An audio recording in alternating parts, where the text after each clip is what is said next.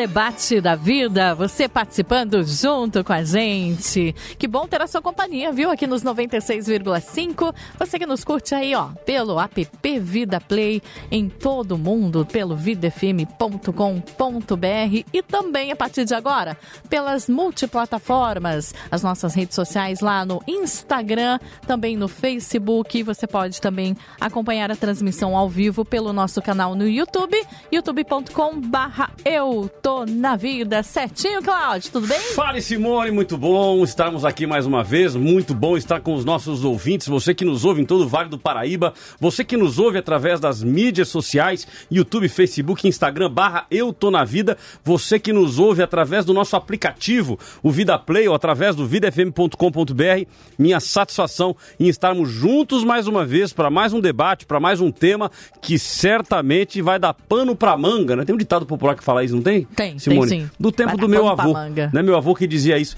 Né? Vai dar pano pra manga, o assunto vai dar pano pra manga. E o tema é: o cristão pode se casar com o não cristão? É aí que surge o termo julgo desigual, Simone. Verdade. Uns falam que não pode, né? Por causa desse motivo. Exatamente. E Né? outros?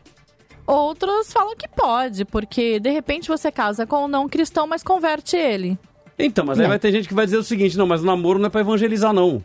Namoro é pra casar. né? Será não é, que não? é- Não é evangelismo, né? Eu Mas- conheço pessoas que, Ah. casaram, ah, que namoraram com não cristãos e até chegar ao casamento a pessoa converteu.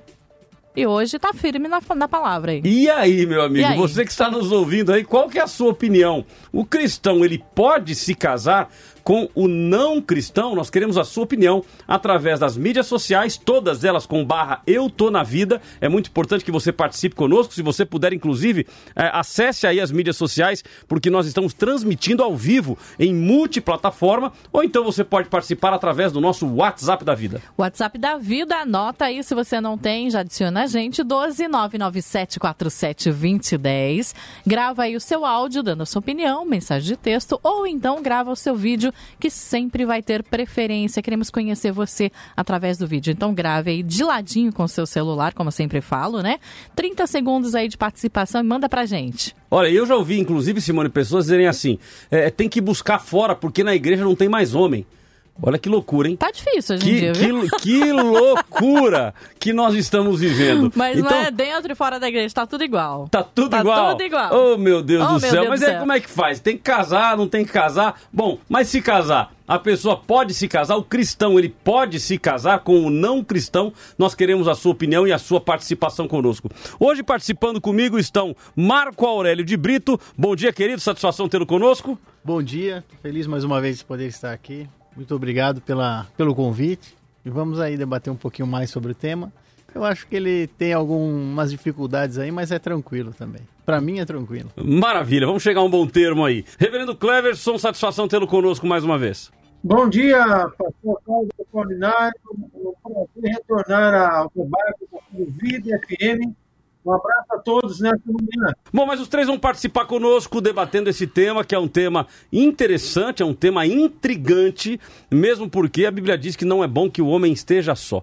Falhei uma adjuntora, né? Então, que bom que é nós termos o convívio com uma pessoa que pode nos auxiliar, que pode caminhar conosco, caminharmos juntos, né? Na comunhão como um casal. Eh, então, a igreja, ela tem essa máxima, pelo menos eu vim dessa geração, que namoro de crente é para casar, eh, casou é até que a morte os separe. Então, eu vim dessa geração, eu fui ensinado pelos meus pais, pelos meus avós, a importância do matrimônio, a importância do casamento, a importância do relacionamento. Eh, e aí a gente chega nesse ponto agora de que muitas pessoas estão dizendo que, inclusive dentro da igreja, eh, não está mais resolvendo o problema, está tendo que buscar fora, o que é um problema. né? A gente tem que orar aí para Deus abençoar os homens da igreja. Né? E por que não as mulheres também? Mas as mulheres, eu tô, me dá a impressão que as mulheres vivem mais tempo, os homens estão morrendo mais rápido, sei lá o que está acontecendo, mas que realmente há uma crítica e um questionamento se, se tem homem suficiente para todas as mulheres da igreja, realmente é uma, é uma constante nas igrejas. E o cristão, ele pode se casar com o não cristão? Nós queremos a sua opinião. Eu vou começar então com o Marco Aurélio, que está aqui no estúdio. Sempre quem está no estúdio, Marco Aurélio, na realidade é privilegiado. Porque não fala a internet, não tem problema de não conseguir conexão. Então, o que você fala, meu amigo, todo mundo ouve. Então, eu começo contigo aí, querido, um minuto e meio para suas considerações iniciais. Tá certo. Bom, não, vou aproveitar então o privilégio e falar um pouquinho, um pouquinho mais que todo mundo, pelo que eu estou percebendo aí. É, mas a relação do casamento é, com pessoas de fora da igreja, né, ou de outras religiões, eu acho que é que deve deve acontecer. Já é um, uma coisa que já está sendo até naturalizado aí nas igrejas. A gente vê, já conheço algumas pessoas que realmente se casaram nessa situação, até mesmo não convertendo a outra pessoa até o dia do casamento, cada uma na sua religião. Eu acho que essa, essa relação aí a gente já conhece também na Bíblia, já, já se mostrou relações como, por exemplo, Ruth mesmo foi alguém que se casou, que viveu com, com né, o seu relacionamento já fora dessa, dessa questão. Obviamente ela reconheceu em Noemi, não nos filhos, mas em Noemi, aí Deus como o Senhor da vida dela. Isso mostrou que o relacionamento entre as pessoas pode acontecer independentemente da religião. Que deve haver realmente é o respeito, os valores que as duas pessoas têm uma pela outra, o sentimento e como elas podem conviver com isso. É, é, tem a problemática da religião, que a religião é sempre um peso na vida das pessoas, né? aquela questão mais de fé. Mas se elas conseguirem conviver com o respeito entre elas, entre as suas formas de entender o, o mundo é, religioso, a ideia de, de Deus, a divindade, acho que há condições de viverem assim. É claro que se você, como um cristão, deseja ardentemente toda essa questão voltada até para a salvação mesmo, o que vai valer mais é muito mais a sua ética, o seu caráter cristão, do que a conversão da outra. A conversão da outra vai vir a partir desse modelo é, de vida, né? a sua fé, a sua forma de entender o mundo religioso. Maravilha. Então essa é a opinião do Marco. O Marco, então, está defendendo que não há problema. Inclusive citou aqui o caso de Ruth, citando casos bíblicos, é, mencionando que há casos bíblicos em que isso aconteceu né, e que isso já acontece hoje com naturalidade. Qual é a sua opinião? Nós queremos que você mande a sua mensagem para o WhatsApp da vida, que é o 997472010, 997472010, DDD 12 para quem está fora do Vale do Paraíba, e você também pode mandar através das nossas mídias sociais. Já faço convite para você que está nos ouvindo pelos 96,5 da Rádio Vida, que você entre nas mídias sociais e participe conosco a, através do YouTube, Facebook e Instagram, barra Eu Tô Na Vida. Nós estamos transmitindo transmitindo ao vivo e a cores, ok? É, temos quem? Os dois? Vamos tentar então? Arthur Bittencourt, vamos já que eu não consigo cumprimentá-lo. Arthur, tá comigo? Tá me ouvindo? Sim, pastor Cláudio. Oh, me glória, ouve bem? Glória a Deus, amigo. Dei quase um rodopio aqui agora. que bom Graças que deu certo e agora veio, veio, veio forte aí agora a conexão, hein? Agora, agora, agora o fone gamer funcionou. Funcionou para valer, né? Meu querido, satisfação tá tê-lo conosco então mais uma vez. É, um minuto e meio para suas considerações iniciais. Obrigado, pastor Cláudio e demais irmãos e queridos que nos ouvem e nos assistem também pela Rádio Vida FM. Esse assunto ele é um tanto polêmico, entretanto, nós devemos seguir o princípio que a palavra de Deus nos orienta. A regra é que um cristão não se case com um não cristão. Essa é a orientação bíblica, já desde o Antigo Testamento. A ordem que Deus deu aos israelitas de que eles não deveriam se casar com e misturar com os povos vizinhos, é, para que não houvesse uma perversão da fé e uma alteração da herança espiritual da qual eles receberam de seus pais, de seus ante, antepassados, com fundamento na lei do Senhor, deve ser, devia ser obedecido. E nesse sentido, um dos casos que levou o povo de Israel, o povo de Judá, à transgressão, uma das maiores transgressões em termos de gravidade de culpa diante de Deus, foi a idolatria. E a idolatria é, na maioria dos casos, decorreu de casamentos de autoridades, de eminências, inclusive de reis. Poderíamos citar aqui o caso de Salomão, primeiro caso. Ele casa com várias mulheres que geraram nele um desencaminhamento em relação à ordem e à ordenança do Senhor.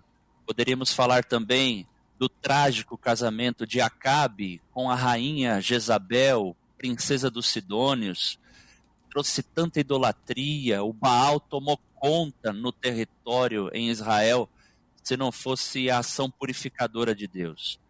Esse mesmo princípio do Antigo Testamento, ele passa para o Novo Testamento. De maneira que não há possibilidade, de acordo com o comando bíblico, de que um cristão se case com um não cristão. Então, durante Maravilha. o programa, nós vamos poder aí ampliar as ideias. Maravilha. É, então, Arthur defendendo a posição de que não deve se casar com o não cristão. Nós vamos ouvir agora o reverendo Cleverson Vale, que também vai dar a sua opinião. Um minuto e meio, reverendo, para suas considerações iniciais.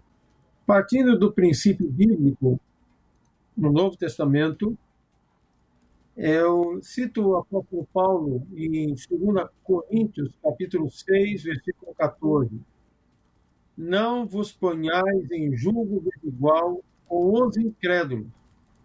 Porquanto, que sociedade pode haver entre a justiça e a iniquidade? Ou que comunhão da luz com as trevas? Eu entendo biblicamente que o cristão ele deve procurar alguém que professa a mesma fé. Eu já presenciei N casos nos meus 25 anos de ministério pastoral de pessoas que tiveram muitas dificuldades porque desobedeceram esse princípio. Casaram com infiéis, casaram com pessoas não cristãs, tiveram problemas no relacionamento, na educação dos filhos, os filhos, é, a, a, na questão da religiosidade, ficaram divididos o pai era cristão, a mãe não era cristão, ou a mãe era cristã, o pai não era cristão, batiza, não batiza, é, leva para a igreja, não leva para a igreja, participa do carnaval, não participa, participa de festa junina, não participa. Não havia entendimento. Por isso que a Bíblia diz: não há sociedade com as trevas, não há comunhão, não há o partilhar, o não há ligação, não há harmonia, não há concordância, não há união. Então, eu fico com a recomendação bíblica que cristão deve casar com cristão para o seu próprio bem. Essa é a minha opinião. Maravilha. Uh, então temos aí as duas opiniões, as três opiniões iniciais. Nós vamos agora ouvir os áudios retirados da internet. O primeiro áudio do Jaziel Botelho, ele é pastor e ele diz que Deus abençoa todo o casamento. E diz inclusive que o texto da Bíblia que usam para explicar sobre o julgo desigual está fora de contexto. Deus não garante que a pessoa será feliz. É, e o Antônio Júnior também é pastor e ele diz que o julgo desigual é fazer uma aliança com alguém que não tem a mesma fé que você. Salomão foi influenciado por mulheres que não tinham a mesma fé e é, abandonaram o Deus verdadeiro. Vamos ouvir os áudios e voltamos na sequência. Eu já pensei que o casamento deveria ser só para crentes. Hoje eu acredito que Deus abençoa todo o casamento e toda a família. E através de Cristo ele abençoa todas as famílias da face da terra. O texto que normalmente se usa para não casamento é do julgo desigual. Não pode é, tirar o texto do contexto. Está lá em 2 Coríntios, mas esse texto de julgo desigual não está falando do casamento. A gente não pode confundir o jugo com o jumento. Agora, o que eu posso aconselhar uma moça é não casar com um cara que não tem caráter. Mas isso aí não precisa nem, nem, nem ser crente para saber. Então, é melhor falar para uma, um jovem ou uma moça: olha, você não deve se casar, do que uh, dizer: você não deve casar com esse. Deus não garante que vai ter, ser feliz para toda a vida. 96.5 Debate da Vida. Mas afinal, o que é jugo desigual? O jugo é um aparelho que era usado de madeira para conduzir dois bois na mesma direção. Sabe? Então a Bíblia diz que um boi não pode caminhar junto com um jumento, por exemplo, porque senão um atropela o outro e não dá certo. Os dois não têm o mesmo ritmo, não têm a mesma caminhada. E o jugo desigual nada mais é do que você fazer aliança e caminhar com alguém que não tem a mesma fé que você. Em Neemias capítulo 13 que diz: Foram as mulheres estrangeiras que fizeram o rei Salomão pecar. Ele era o mais famoso do que todos os reis das outras nações. Será que nós vamos seguir o exemplo dele e desobedecer ao nosso Deus, casando com mulheres estrangeiras? Por que, que Deus estava dizendo ali que Salomão ele pecou por se envolver num jugo desigual? No caso de Salomão, as mulheres influenciaram ele abandonar o Deus verdadeiro. Então nós vemos o quanto é importante e o quanto é perigoso a gente se envolver com pessoas que não têm a mesma fé e não servem o mesmo Deus que a gente. É muito importante que você case com uma pessoa com a mesma fé que você.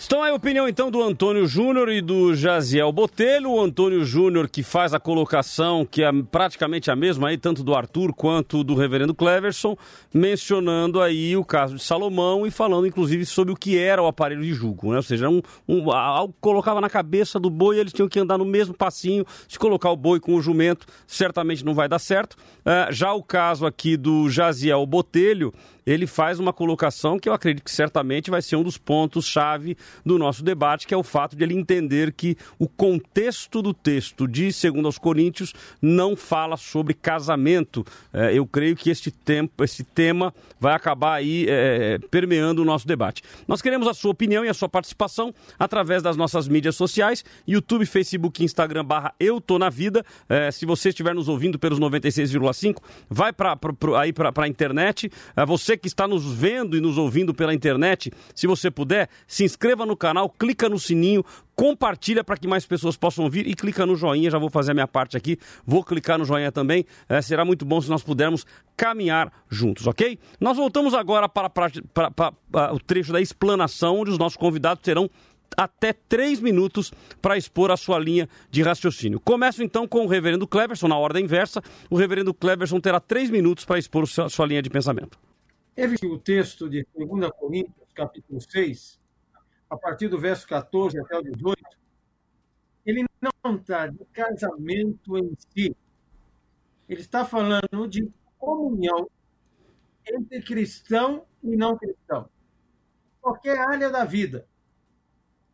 Agora, imagine só você casar com alguém que não é cristão. O texto começa dizendo: Não vos ponhais em julgo desigual com o incrédulo. Como foi bem explicado aí, julgo é uma canga, uma junta de bois, um objeto que unia dois bois para que andem no mesmo passo, enquanto passavam o carro de boi. Aliás, enquanto puxavam o carro de boi. Se o julgo fosse desigual, não haveria condições nenhuma. Um ia para uma direção, o outro ia para outra direção. E quer maior comunhão do que o casamento. Aqui fala também, podemos aplicar a relacionamento entre sociedades entre um cristão e um não cristão. Agora, o casamento é muito sério. Você está se unindo para toda a vida com uma pessoa. Se ela não é cristã, não haverá comunhão. O apóstolo Paulo está dizendo não há sociedade, não há comunhão, não há harmonia, não há união. Será um relacionamento desigual. E isso é consequência para os filhos muito, uma consequência muito grave.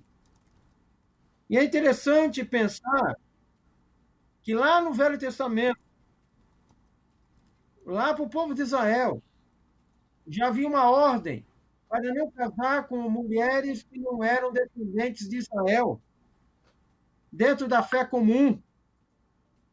Precisamos entender que o casamento ele é muito sério e precisamos ter consciência se dermos um passo errado, será para toda a vida e terá consequências desastrosas.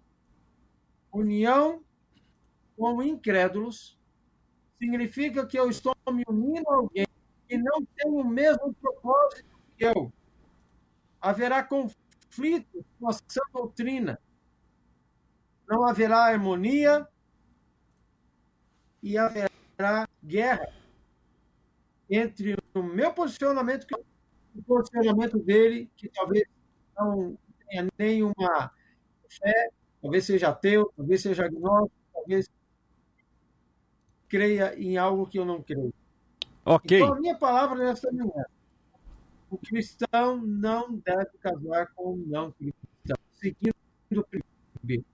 Tá ótimo. Arthur Bittencourt também terá três minutos para explanar o seu ponto de vista. Uh, um dos pontos que foi colocados aqui pelo, pelos nossos ouvintes, inclusive, é, é, pelos nossos ouvintes, pelos áudios retirados da internet, é que esse texto não estaria falando sobre casamento, que estaria sendo analisado fora do contexto. Arthur, três minutos para suas considerações. É, vamos lá.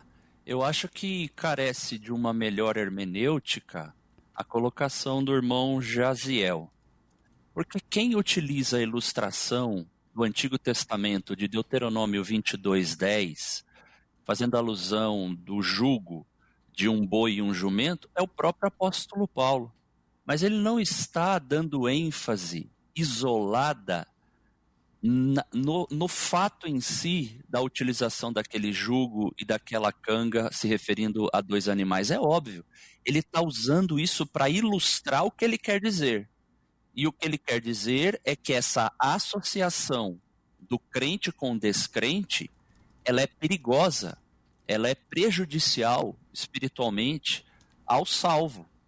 Então, o que Paulo está estabelecendo aqui é que qualquer tipo de associação, concordo que do ponto de vista macro do texto, é isso mesmo que é, foi feita a menção pode não haver uma alusão direta à questão do casamento aqui, mas também inclui a questão do casamento. Por quê? Porque se em outras esferas da vida já pode ocorrer algum tipo de prejuízo ou de se prejudicar o crente por uma associação, um acordo ou uma aliança com o não crente, por partir de pontos de partidas diversos, por partir de premissas diferentes e perspectivas de fé diferentes, quanto mais o casamento, que é uma das é, uniões mais íntimas, um dos relacionamentos mais íntimos para o ser humano. Então, nós precisamos ver com, é, como Paulo aqui estabelece, e aí aplicar isso também ao casamento sem ferir qualquer princípio bíblico ou princípio da boa hermenêutica, ou seja, da boa interpretação bíblica. Então, é, nós devemos entender que esta palavra de Paulo é o que ele se refere a um casamento misto. Paulo vai tratar isso em 1 Coríntios 7, de 12 a 16. Nós vamos falar sobre isso. Só que tanto no Antigo Testamento o casamento misto era proibido, como no Novo Testamento o casamento misto também é proibido. Agora, não significa que não haja solução ou uma mudança dessa realidade, que, aliás, essa é a grande diferença do Antigo Testamento para o Novo. No Antigo Testamento, a nação inteira sabia que não podia casar, fazer um casamento misto.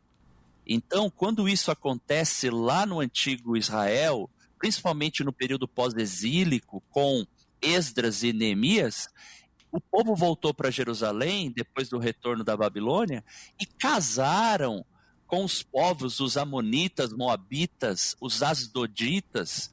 E quando Esdras e Neemias souberam disso, choraram, fizeram uma oração intercessória, confessaram pecado, Senhor, de novo nós pecamos. Podemos voltar novamente à idolatria, nos livra, pediram perdão a Deus. E aí Secanias foi tocado em Esdras capítulo 10, juntamente com o povo, e eles reconheceram que deveriam dissolver aquele matrimônio. E foi o maior divórcio coletivo, provavelmente, do antigo Israel. Foi um tempo de tremendo choro, de lágrima, os homens despedindo suas mulheres, despedindo seus filhos. É, penso eu, a Bíblia não diz, mas com todo o suporte, a provisão. Mas por quê? Por causa do temor da palavra de Deus, da lei de Deus no coração deles. No Novo Testamento é diferente, é diferente. Porque lá Paulo está falando no caso, suponhamos um casamento que aconteceu com é, dois descrentes. No meio do caminho, um se converte. E aí, o que fazer? Se divorcia, como lá em Esdras 10? Paulo diz: não, não, porque o, a pessoa crente ela santifica a pessoa não crente. E aí, essa santificação o que é? Será que é salvação? É o que a gente vai continuar aqui na sequência do debate. Maravilha. Marco terá também três minutos para explanar seu ponto de vista sobre o tema de hoje. Três minutos. Bom, é, já, já deu para ver que há essa, esse conflito justamente porque a gente fica é, tentando determinar lá no Antigo Testamento uma situação, tentando com, é, fazer um processo hermenêutico para cá sem, sem fazer ou perceber essas relações divergentes de ideias. É, o texto do Antigo Testamento que mostra aí a separação, como foi dito aí, né, no, naquele período do Antigo Testamento, onde se separa um casal já formado, vai embora, as famílias choram. Evidentemente, isso foi uma questão muito mais é, política e sacerdotal do que uma questão já de, de, Deus mesmo nisso. Isso vai se mostrar em muitos outros detalhes na, na relação com, o próprio, com as próprias atitudes de Jesus diante da, da, da daquela sociedade antiga. É, se o casamento pode se dissolver assim, então qualquer coisa vai poder se dissolver só porque é, tem uma questão religiosa. A ideia do, do, do casamento lá com, com Salomão e tudo era político, foi umas relações muito além do que a gente pode discutir e foi um problema muito mais pessoal e particular naquela questão, porque as famílias ou, ou a relação entre Salomão e as mulheres se voltou para um, uma questão de idolatria entre os grupos mas isso não quer dizer que eles necessariamente devem se separar por causa disso. A questão é se o cristão, aí indo para o Novo Testamento, se o cristão é, consegue entender as diferenças entre essa relação, o amor entre aquela pessoa e a sua religião e a sua fé, pode se acontecer. E até porque a pergunta do tema é: pode se casar ou não? Então a resposta é pode como, como uma relação de amor entre duas pessoas, pode. Agora, ele vai conseguir conviver com essa divergência religiosa? Aí é uma questão de respeito mútuo e poder é, separar as coisas. É, quando nós olhamos para a relação entre homem e mulher, tem muito mais em jogo do que a, apenas a religião. Agora, que a fé ajuda muito, que a forma de andarem juntos para o culto, para, para um outro lugar, depende muito da ética dos dois nesse contexto. Agora, imaginar também que o cristianismo é, protocola isso veementemente, a gente tem nos, em alguns textos, aparentemente, toda essa questão. Mas fica difícil confirmar, é, deter nesse ponto definitivo, assim, porque Jesus dá a liberdade para que as pessoas possam conviver. E deve-se entender esse contexto, deve-se entender esse respeito. Se você analisar o Brasil, o que é ser cristão no Brasil, por exemplo? É ser só protestante? Ou quer dizer, o católico não vai poder casar com um evangélico? Se os dois são cristãos, professam o mesmo Deus, o mesmo Jesus, tem divergências doutrinárias e teológicas, o, o, pensamento de cada um deles. Mas, na essência, os dois são cristãos. Isso quer dizer que impede o casamento de duas pessoas nesse contexto? O Deus dos judeus não é o mesmo Deus dos cristãos? Então, essa relação. Então, eu não posso nem casar com um judeu, por exemplo. Uma mulher cristã, evangélica, nunca vai poder casar com um judeu. Ou se ela se casar, ela também tem que trocar a. a, a mudar aí a religião dela. Nós temos que entender qual é o grande contexto, todo esse contexto de religião, antes de, de dizer se pode, não pode, se deve, não deve, se há maldição ou não há maldição. E, evidentemente, não há maldição. É o mesmo mostrar que Jesus, quando viu a Ciro Fenícia, por exemplo, ele abençoou ela, sendo ela Ciro Fenícia. E aí eu vou explicar isso mais tarde. Ótimo. Terminamos então o nosso primeiro bloco do debate. É, eu quero saber a sua opinião e o Marco acabou trazendo aqui um fator interessante. Quando a gente fala em cristão, nós não estamos falando apenas evangélicos, né? Ou seja, é, o católico é cristão. E o espírita não é cristão? Porque o espírita também acredita em Cristo. Né? Então, será que esse. E agora? Agora deu um nó. Eu quero saber a sua opinião e a sua participação através do WhatsApp da vida, que é o 12 997472010. 12 997472010 e também através das mídias sociais. Se você está nos ouvindo e conhece alguém que se casou com um não cristão, que se casou com alguém que não é da sua mesma religião, pede para ele ouvir o programa aí, participar, dar sua opinião, até para ele falar: olha, casei, meu relacionamento está indo de mal a pior. Ou casei, meu relacionamento vai bem, melhor do que muitos cristãos estão por aí. Nós queremos saber a opinião de vocês. Então divulgue aí para pelo menos cinco pessoas. Cinco, vamos lá?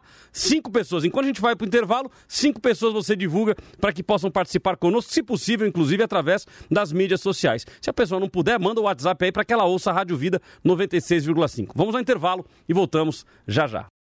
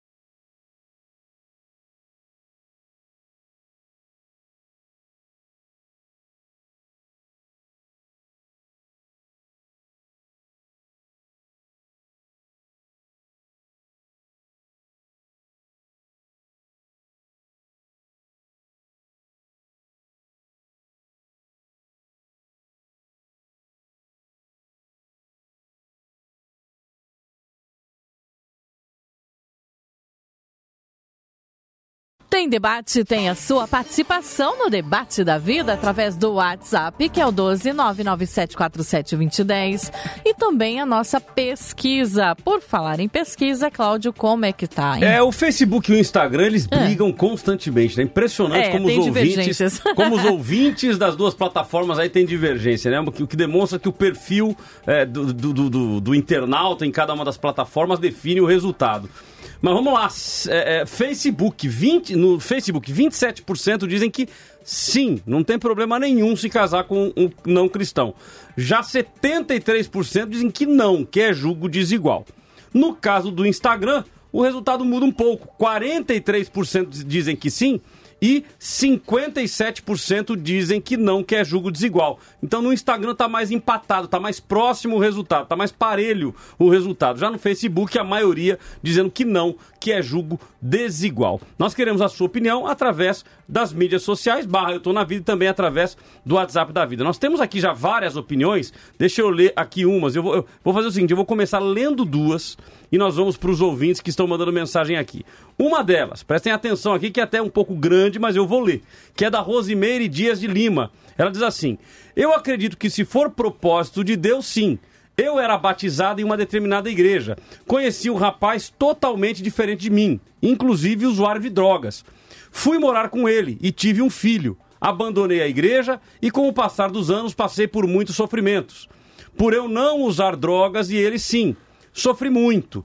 Muitas noites de choro, muitas brigas, muitas idas e vindas, até o momento em que Deus, pela sua infinita misericórdia e seu plano redentor, meu marido se entrega a Jesus.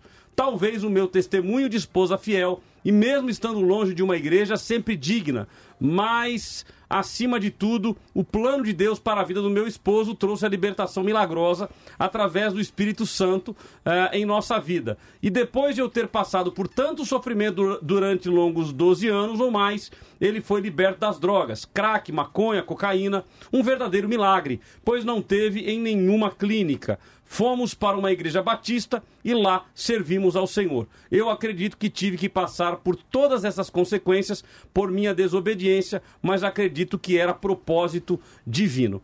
E vou ler uma outra opinião aqui que diz o seguinte: a Tatiane de São José. Então são duas mulheres, a primeira a Rosimeire e agora a Tatiane de São José que diz assim: Me casei com um não cristão e pago o preço até hoje. Eu não aconselho ninguém a se casar com um não cristão. Então, ou seja, duas mulheres, cada uma dando uma opinião para lados diferentes. Uma dizendo que sim e a outra dizendo que não. Qual que é a sua opinião? Qual é a sua participação? Mande para cá sua mensagem no WhatsApp da vida, que é o 12 99747 2010. 12 99747 2010. Se você estiver nos ouvindo através da Vida 96,5, vai para o nosso aplicativo, baixa aí o aplicativo Vida Play, para que você possa sempre nos ouvir, independente do lugar que você estiver. Hoje temos pessoas nos ouvindo de Guiné-Bissau, de Massachusetts, Argentina. de Argentina, Alemanha. Portugal, Alemanha. Então, muitas pessoas nos ouvindo. Eu agradeço a todos esses ouvintes internacionais. Inclusive, tem um ouvinte internacional da Bahia,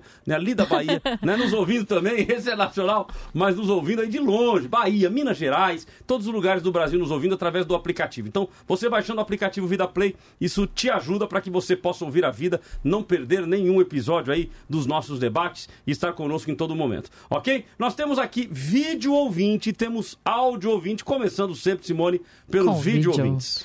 Vamos lá então, o Tiago Ortega e também o Maurício de São José dos Campos. Vamos lá. Salve, salve galera da vida. Hoje o tema tá bem, bem legal de ser discutido aí. Eu acredito que pode. Eu acredito que o cristão pode casar sim com quem não é cristão. Eu tenho um exemplo na minha família que a minha irmã casou com o meu cunhado que não era cristão. Hoje ele é, hoje ele é cristão. E foi uma grande bênção, assim. É um homem que respeita, que tem integridade. Então eu acredito por esse exemplo e por outros exemplos que eu já vi que pode sim. Eu acho que o casamento do cristão está relacionado a encontrar uma pessoa íntegra, tanto cristão quanto não cristão. Então, e eu acho que o Espírito Santo ele faz a obra no caminhar aí. Beleza? Abraço. Ao vivo em todas as plataformas: YouTube, Facebook, Instagram e no Vida Play. Debate da vida. Sim, um cristão pode se casar com um não cristão. Na Bíblia não há nenhuma proibição quanto a isso.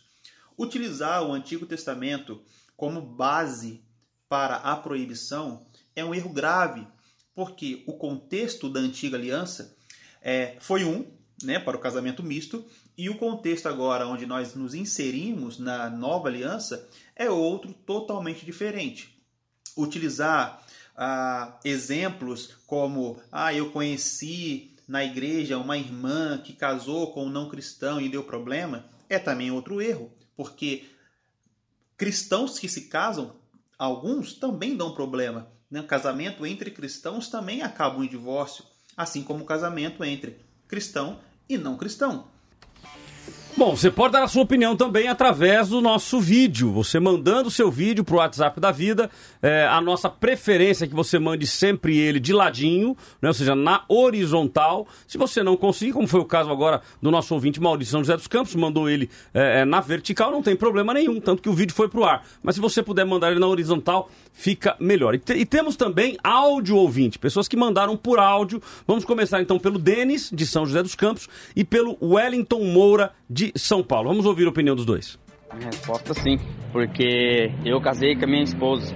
Minha esposa não era cristão e ganhei ela para Jesus. Hoje é uma mulher muito usada por Deus. Às vezes eu falo que ela passou a ser até mais crente do que eu. E é uma benção na minha vida. Hoje se tornou uma grande esposa, uma grande mulher de Deus, uma mulher sábia. Como se diz, a mulher sábia santifica a casa. Então eu acredito eu que sim. Que Deus abençoe aí todos vocês. 96.5 Debate da Vida. Bom dia a todos da Rádio Vida, Graça e Paz. Na minha opinião, o cristão não pode casar com um não cristão. Com base no Antigo Testamento, com base no Novo Testamento, Paulo em 1 Coríntios 7 diz que se o marido morrer, a mulher está livre para se casar, desde que seja no Senhor. E no Antigo Testamento, Deus proibiu o relacionamento com outros povos para que o seu povo não se corrompesse.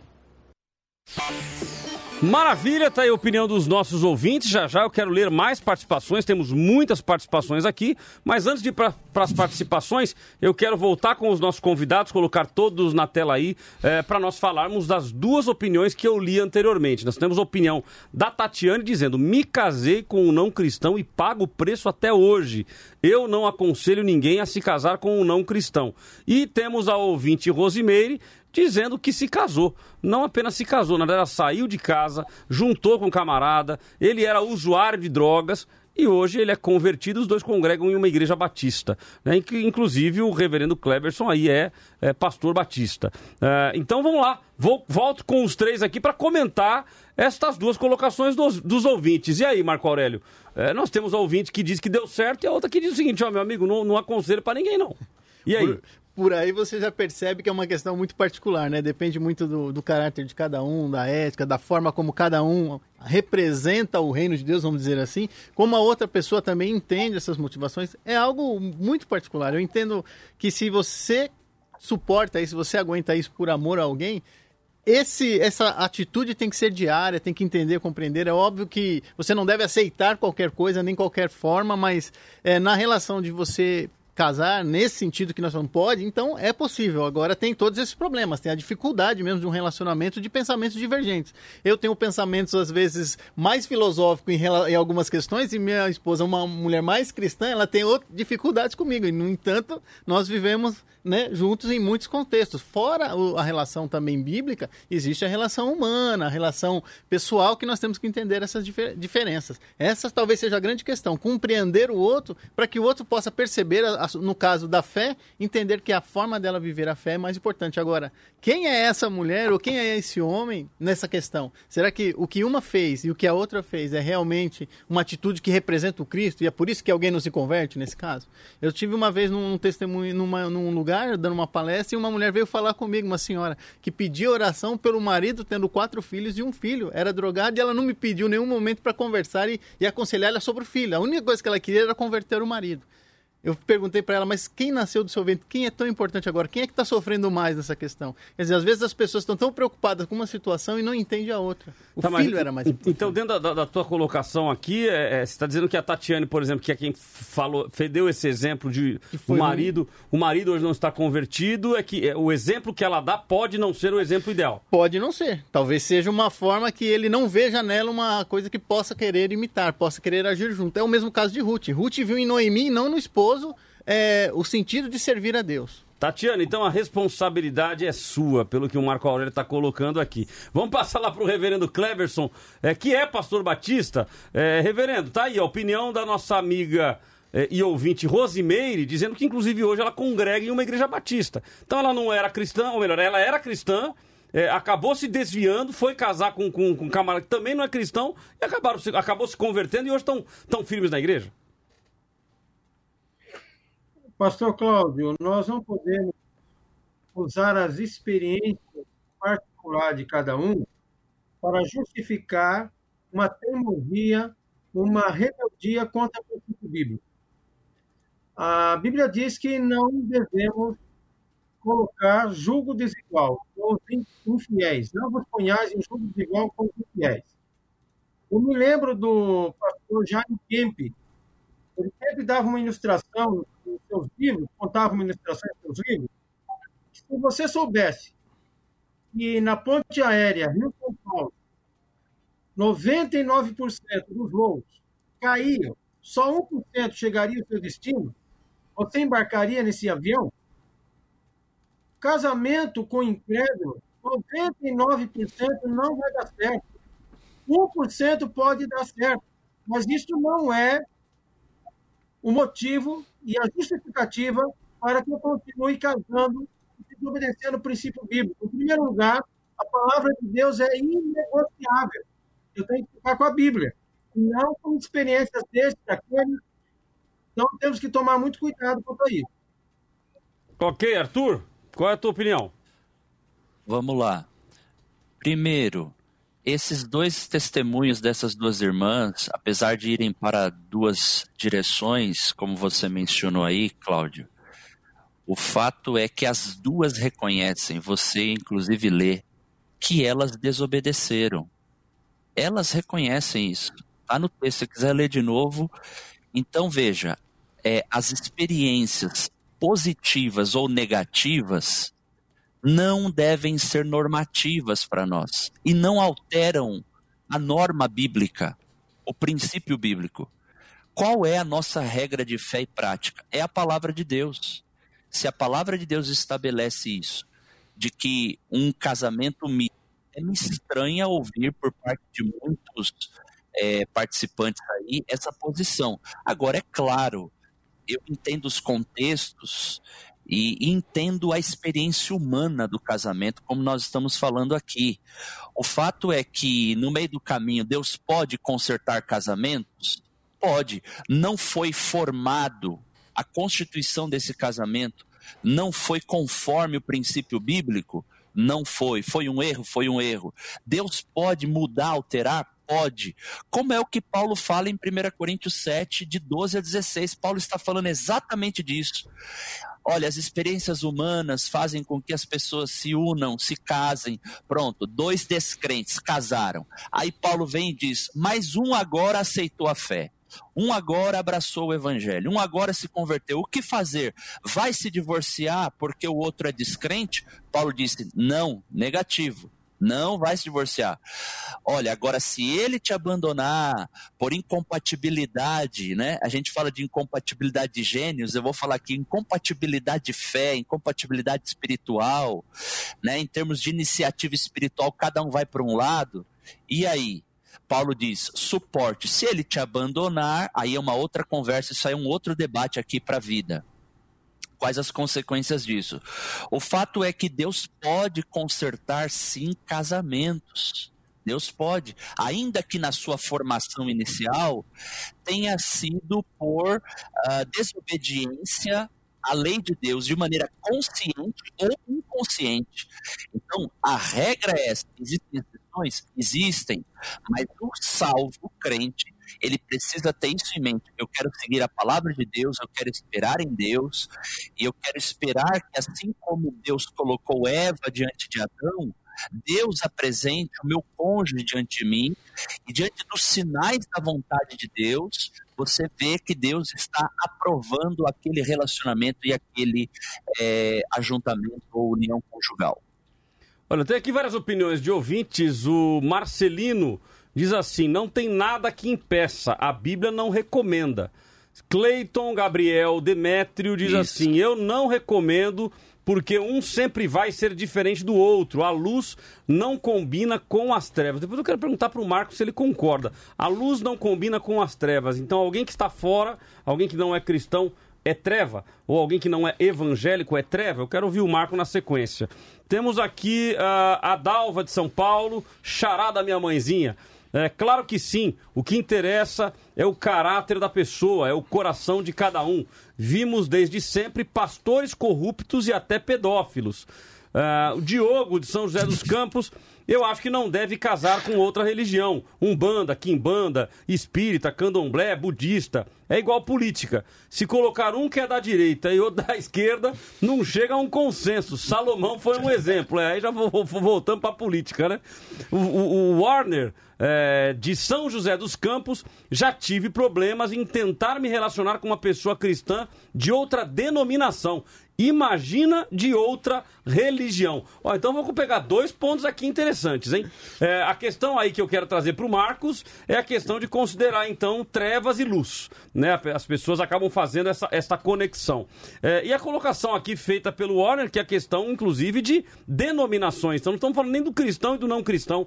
Dentro do, do métier evangélico, uma pessoa que é de uma determinada denominação se junta com outro, vamos colocar até aí uma linha mais tradicional com alguém que é mais uma linha pentecostal ou neopentecostal, que faz lá a, campanha da, da, do, da, do lencinho, campanha da cruz, campanha do óleo ungido, e o outro não acredita nisso.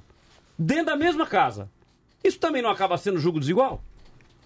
Bom, é, bom, começar, luz e trevas já é um contexto diferente, né? Porque é uma relação mais de entendimento do que de entendimento do, do teor teológico, do teor de vida, do que essa, essa comparação esdrúxula, acaba sendo até esdrúxula dentro de um contexto de duas pessoas diferentes.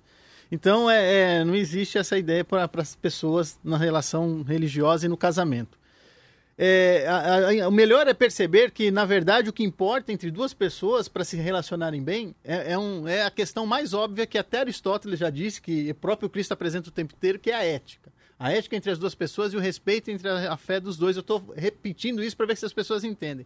O casamento é possível, pode haver. Melhor é que não, porque a gente possa viver melhor entre os dois contextos, como estão tentando pontuar aqui. Mas o melhor é, é que né, é, é, é bom, ou até pode ser que possam viver assim até imaginar que a ética foi o que é o maior sinal da ressurreição de Cristo, por exemplo.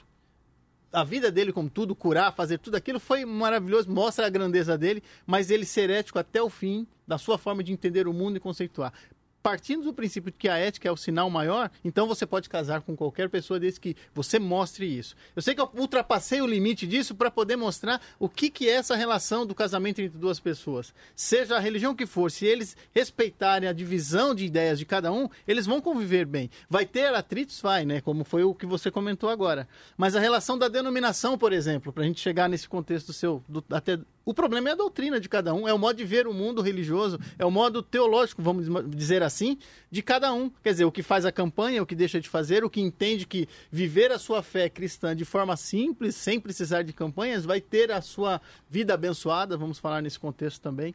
E aí eles vão ter divergência justamente porque um não vai respeitar a forma de ver o reino de cada um. Eu acredito, como você comentou aí, que ser cristão, protestante, evangélico católico e espírita são cristãos, de formas diferentes de entender. E até foi suscitado aqui a ideia do esoterismo, também em alguns contextos eles acreditam mesmo em Cristo como, como um Senhor, então também é. Se essa relação conseguir se unir em, em, em prol do mais importante, que é a unidade entre os dois, como casal, cuidando dos seus filhos, respeitando as, as diferenças dos dois, É possível, Então, sim. mas então eu, eu, eu quero trazer aqui pro Arthur e e pro reverendo Cleverson. é, vamos imaginar então dentro dessa- desse, conce- desse conceito colocado aqui pelo Marco Aurélio que tá tudo certo. E aí o ouvinte Diogo de São José dos Campos, ele mencionou aqui Umbanda, Quimbanda, Espírita, Candomblé, Budista. Então imagine que um evangélico, ele se case com um espírita. E aí o espírita, aí o evangélico, ele vai na igreja e tá falando sobre evangelizar o marido e tal. E aí ele vai, ele, ele chega em casa, ele fala: "Poxa, será que eu posso fazer com ética?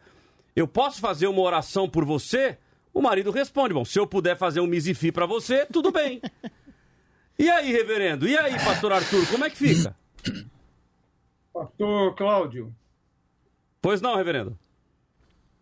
eu não concordo com essa colocação que outras religiões também são cristãos.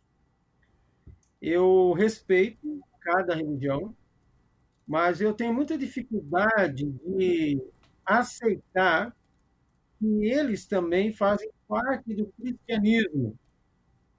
Por exemplo, pessoas que não creem na Bíblia como única regra de fé e prática, que creem em reencarnação, que é contrário ao que a Bíblia ensina. Eu não posso falar que eu comungo da mesma crença que essa pessoa, há divergências. Meus queridos católicos romanos, tem muitos amigos dentro da, do catolicismo, mas eles não creem apenas em Jesus, eles também creem em muitas outras imagens de escultura, idolatria, e a Bíblia condena. Eu não posso falar que é cristão se ele segue a Cristo mais outras coisas. A Bíblia fala que Deus não aceita ser dividido, ele quer adoração exclusiva. Quando há uma rebeldia, uma desobediência à palavra, para mim não há como comungar, como ter comunhão. Imagina um casamento. É algo terrível de se pensar. Uhum. Eu não consigo imaginar um evangélico, um cristão, unindo-se a outro que nada tem a ver com o princípio que eu creio. É um jogo desigual. Então- e haverá problemas. Eu tenho experiência de 25 anos de ministério pastoral. Quantas famílias sofreram? E estão sofrendo até hoje. Uhum. Então, Por então, então, o senhor faz, então o senhor faz uma divisão não de cristão, mas evangélico. Ou seja, o evangélico não Exato. pode se casar, então independente de ser cristão ou não, porque cristão na base é aquele que acredita em Cristo, mas o senhor está levando em consideração não apenas o fato de acreditar em Cristo, mas o fato de professar a mesma fé em Cristo. Exato. Ok. Arthur. Pastor Cláudio, vamos lá. Eu queria também me posicionar. Claro que os antigos pastores diziam assim: se você casar com uma pessoa que não é salva, não é regenerada, você pode ter problema com o seu sogro. Se Hum. referindo ao diabo, ao Ei, maligno. Maravilha. Aí pesou, hein, Marco Por quê? Porque se não é casamento entre um regenerado e um não e um, re- e um regenerado, vai ter problema. Porque o que, que a palavra de Deus diz em Efésios 2, né? Analisar em termos apenas de categorias filosóficas, né? Como es- percebo que o posicionamento do Marco ele é um pouco heterodoxo quanto à confissão doutrinal, né? Em termos, eu quero deixar aqui bem claro em termos de é, é, um, uma- um posicionamento é, cognitivo proposicional. Quer dizer, quero deixar de maneira clara a minha manifestação. Paulo diz que aqueles que ainda não são salvos são filhos da desobediência. Efésios 2. Ele diz que é filho da ira. Jesus diz em João 3, verso 36: aquele que não tem a vida eterna, a ira de Deus permanece sobre ele. Será que eu estou sendo é, muito dogmático? Ou eu tenho de primar pela estrutura e pela, pelo posicionamento bíblico? Então, eu quero deixar bem claro também: cristãos e não cristãos são humanos, Cláudio. Aham. E humanos são pecadores. Uhum. Humanos são imperfeitos. Agora, se você puder se casar com um cristão regenerado, alguém que é salvo, as coisas tendem a ser melhor. Porque se pressupõe que esse salvo está debaixo do senhorio de Jesus, do governo de Jesus, dos valores do reino de Deus. Reduzir o cristianismo a mera ética e moralidade, isso já é um cheiro dos teólogos do liberalismo teológico da Alemanha, que é a pátria dos teólogos liberais. Eu não me coaduno com esse posicionamento. Me coaduno, me coaduno com posicionamento ortodoxo, conservador e fundamentalista no sentido da escritura. Bom, temos aqui a opinião do Nicolas Ramos, dizendo a Bíblia é clara: namoro, noivado, casamento só entre crentes. Se você está em uma igreja que aprova relacionamento entre crentes incrédulos, procure outra igreja. E aí ele complementa dizendo assim: luz e trevas é uma comparação bíblica para crentes incrédulos. Basta ler 1 de João. Esse Marco cita Aristóteles, mas não cita a Bíblia. Lastimável. Bom, tá aí a opinião do nosso ouvinte. Nós vamos a um rápido intervalo e nós queremos a sua opinião através do 12 99747 2010. 12 99747 2010. Após o intervalo, o Marco vai ter oportunidade de iniciar, é, uma vez que o nome dele foi citado aqui pelo nosso ouvinte, é, dando a sua opinião sobre isso. Vamos ao intervalo e voltamos já já.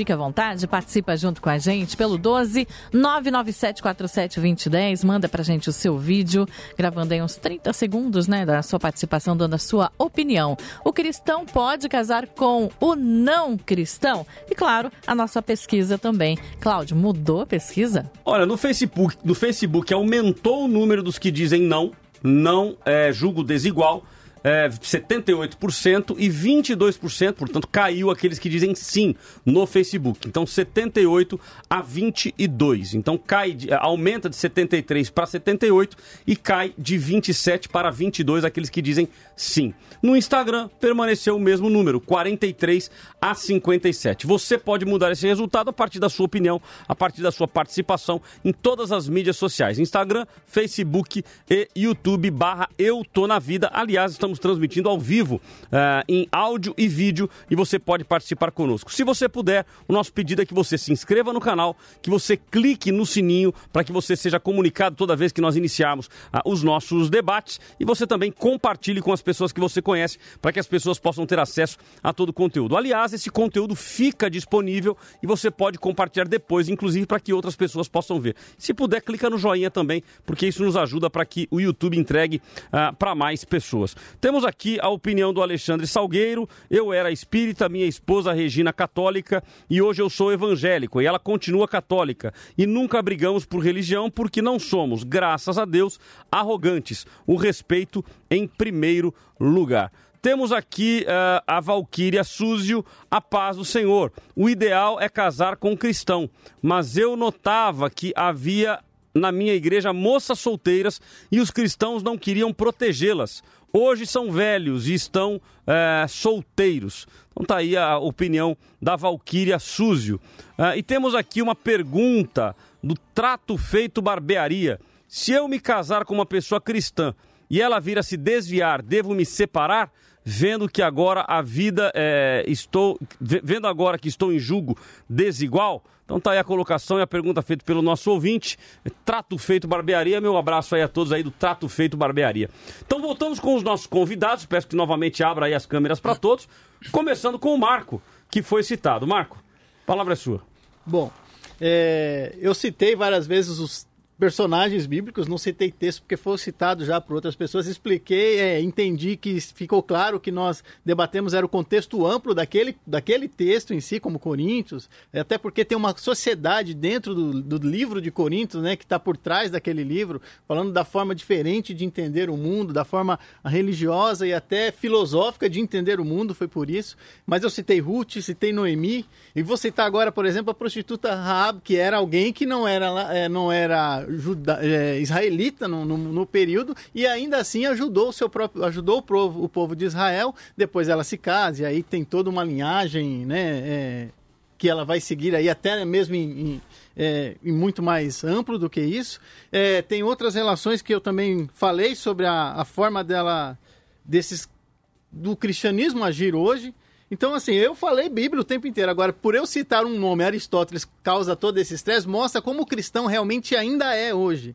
O problema do cristão é esse, ele quando ele não busca uma razão, ele procura a pessoa para ser atacado ou ofendida de alguma forma. Eu não me ofendo porque eu já estou acostumado com esse dessa falta de conhecimento prévio de um assunto ou de alguém, que é o caso comigo. Mas a, o cristianismo tem que entender que a filosofia, por exemplo, a filosofia grega foi influente no Novo Testamento, tanto para a construção dos próprios textos, que foi usados na forma poética e outras formas para construir o texto, a forma da ética e da moral cristã tem muita coisa baseada na filosofia grega, então entender fora da Bíblia algumas coisas é importante para entender todo o contexto que nós precisamos para valorizar as pessoas. Eu usei até ter conceitos da psicologia dentro da fala sobre, sobre o casamento para entender o outro, entender o próximo. Se entendesse do contexto, ia perceber que tem filosofia, psicologia e teologia nas minhas falas. Mas assim, eu entendo que é difícil perceber essas coisas porque é pouco tempo para explicar profundamente todas as questões. Mas em relação ao casamento ou à separação, como foi dito aí, é, eu acho que isso aí é uma outra relação. O casamento deve continuar de toda forma, tentar viver em comunhão os dois,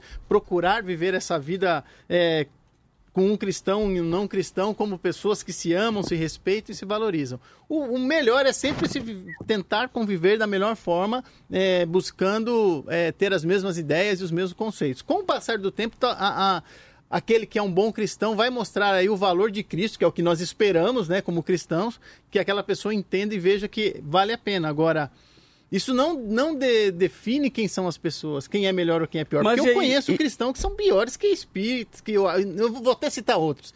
O bandistas, por exemplo. Eu conheço bandistas que são gente muito boa. Eu fiz o meu mestrado e conheci pessoas da Umbanda, conheci pessoas até da, da Wicca, não sei se vocês conhecem Aham. o que é Wicca, da bruxaria, e a moça era muito respeitosa e tinha muitos valores e ela gostava de fazer os cultos dela da natureza. É, é- é divergente da minha forma de entender, mas, havia um Mas, respeito. Marco, mas o ponto é esse. Então você imagina essa pessoa lá do Ica, os cultos da natureza, é, dentro de casa, vai fazer o culto evangélico ou vai fazer o Ica? Fazendo o Ica, o evangélico participa? Como é que funciona? Não precisa, não precisa respeit- é, participar desde que se haja esse respeito. A grande questão é é o que a gente vem discutir, o tema. Pode ou não pode? Pode. Vai ter esses problemas? Irão acontecer. O que, que você deve fazer de melhor? Respeitar o outro, cada um faça o seu culto, a sua forma de vivência, dentro do seu espaço, até porque quando um, é, por exemplo, trabalha na informática, o outro trabalha no- na Justiça Federal, um faz uma coisa lá, o outro faz outra coisa ali. Cada um trabalha no seu espaço. O relacionamento e o casamento também tem essa questão. E o Eu tenho um espaço de culto e e, o res- um espaço de culto. Ok, e o respeitar significa, inclusive, não evangelizar? Respeito, porque eu tenho que respeitar a religião do outro. Então, ou, ou então eu vou ter que topar que ele também me evangelize. A não ser que você não aceite aquela ideia, a ser que você seja adepto daquela ideia. Futebol, religião e que é mesmo qualquer Política. outro. E política não se discute. Eu discordo totalmente disso. Eu acho que eu posso conversar sobre política, religião e, Então, e então, então, então o marido que é evangélico ou a mulher que é evangélica deve evangelizar lá o umbandista. É que você- quando você usa o termo evangelizar, fica uma, uma coisa de obrigar, como é o caso dos Não, não, mais não, não, fundamentalistas. Não, não, Mas evangelizar uma- no sentido Então, de levar ele a crer na mesma fé que ele Isso. segue. Ele pode trazer o seu entendimento do que é a vida como cristão, do que Mas é uma isso não dá vida liberdade inversa também? Também. Pela ética, E ou qual é seja, o problema de disso? evangelizar e levar para um bandismo? Eu pois acho não, isso- Simone. E os filhos, como fica nessa a educação dos filhos? Vão pra que canto? Um é Wicca, o outro é evangélico, e aí a educação Ou dos ensina os filhos? dois? Ensina os dois, como é que fica? E aí, Arthur e, e Cleverson? Ensina-se os dois. Ensina-se e mostra-se o caminho e aqueles que conseguiram compreender agora. Eu, como um, Eu tenho como um cristão que entendo que o cristianismo é uma religião, como eu disse da outra vez, inteligente, tem uma inteligência muito maior no contexto. Isso porque eu estudo o cristianismo. Então eu entendo que isso ajuda muito as pessoas a compreender o que seria mais viável. Reverendo Cleverson. Pastor Cláudio, eu tenho dificuldades em entender esse posicionamento à luz da Bíblia. Ah, eu tenho amizade com diferentes tipos de pessoas. Eu sou amigo de católicos, amigos de espíritas, amigos de homossexuais, mas eu estou falando aqui no debate de casamento. De casamento. É bem diferente. É uma só carne. A Bíblia diz que quando eu me caso, eu me torno uma só carne. E como eu vou ter comunhão se a- o meu companheiro, a minha companheira, não acredita no mesmo Deus que eu creio? Os meus filhos serão criados em que ambiente? Em contexto religioso. Eu sou um cristão, a minha esposa não. Eu, eu quero educar o meu filho, passar os princípios, a minha, minha esposa desautoriza. Que conflito! Que terrível! Ora, a ora, ora a diz, criança, ora. É. desigual. Ora a criança, ora, ora ela faz o misifi, como né? Mas se, só- se há uma Ora deso- a criança, ora, ora ela faz um misifi. Não há como, como entender isso. Imagine eu vendo meu filho fazendo esse tal do Misifi aí. Isso vai crescer muito no coração. Aham. Não dá, não dá. Eu não consigo nem imaginar isso. Pastor Arthur. Isso é o dogmatismo, mas eu entendo. Quero só é, parabenizar a vida. Se eu entendi bem aí no intervalo, teve até uma dica para boa convivência da união conjugal, né? Às vezes o, o marido ou a esposa, vice-versa, ter que suportar o mau hálito. Pois é, que é pior que cônjuge. certas religiões. Então, a vida deu uma dica para manutenção do casamento, porque o casamento ele é indissolúvel. E por ele ser indissolúvel, é, você precisa entender que numa relação humana existem influências mútuas. Imagine uma pessoa que tem a fé no evangelho e uma pessoa que não tem a fé no evangelho. Uhum. É influência mútua, de lá para cá. De maneira que o ambiente, a atmosfera familiar, é, é de se, se consigna ou se constitui uma indefinição espiritual quando há um casamento misto, como vocês estavam falando. E agora? O, o filho vai orar, o filho depois vai invocar espíritos, crendo na, no reencarnacionismo. Então, por que é que nós devemos nos posicionar de maneira bíblica, todos os ouvintes da vida, todos que participam desse debate? Nós estamos vivendo numa era chamada pós-moderna, que há uma atmosfera cinzenta de indefinições, cuja finalidade é o esvaziamento dos termos. Hoje, a palavra amor, quando o assunto é casamento, ele pode ser o que você quiser. Depende da, do receptor, depende do leitor, depende do modo como você entende. Ah, não, amor é sentimento, não, amor é, é passional, não, amor é decisão, amor é mandamento, enfim, cada um é, vai articular de uma forma. Então eu penso que nós, como cristãos, devemos nos posicionar com é, um posicionamento doutrinário, que não é superioridade doutrinária ou imperialismo doutrinal, não, é simplesmente o que a palavra de Deus ensina, sem negar a humanidade, sem negar a humanização, sem Uhum. negar o lado humano do relacionamento. E aí, como disse, convictamente repito, Deus pode consertar casamentos que inicialmente se constituíram de maneira incorreta. Então é assim que eu vejo. Maravilha. Temos aqui o, o Jai, Ja- acho que, acho que é Jai, Jai Gomes Júnior. É, este Marcos veio perfeito para o programa, mas olha, nunca vi tantos erros teológicos. Aliás, eu não entrei no começo. Este cidadão é cristão? Então fica a pergunta aí, Bom, ele tem, Marco. que, ele tem que mostrar os erros teológicos, é claro. É, são interpretações teológicas que ele deve estar confundindo aí o termo. Isso acontece mesmo.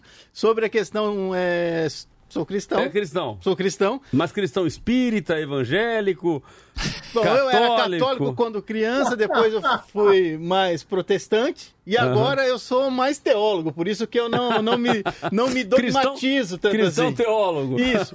Esse doutrinarismo que foi mostrado aí, essa discussão toda acontece justamente porque no altar é pregado o tempo inteiro, literalmente, aquele, esses, esses textos, né, sem con- contar todo o contexto que existe sobre eles, e é por isso que tem toda essa é, mesmo que sem perceber, há um autoritarismo. Quando eu, eu participava da comunidade, me perguntavam sobre essa relação e, e tinham pessoas casadas que não haviam se casado com cristãos, ou melhor, com, vamos dizer assim, praticantes da religião, porque eram católicos que nem eram praticantes, a pessoa era protestante, e quando ela me perguntava sobre toda essa dificuldade dela, era a, a resposta era sempre essa: você está com ele, viva, seja, seja fiel, seja digna dele perceber em Cristo em você. Suporte certas coisas que isso acontece mesmo, as diferenças dele ir pro bar ou não, isso vai acontecer. Você já faz isso, você aceitou isso, você ama a pessoa. Então, deve suportar algumas coisas. Ô, já, então tá respondido aí, é cristão. É, temos o Cledson Rodrigo, o melhor é que não. Já tive é, um namoro com uma moça de outra religião e chegou um momento em que a, a mãe dela me disse: ou você muda de igreja ou.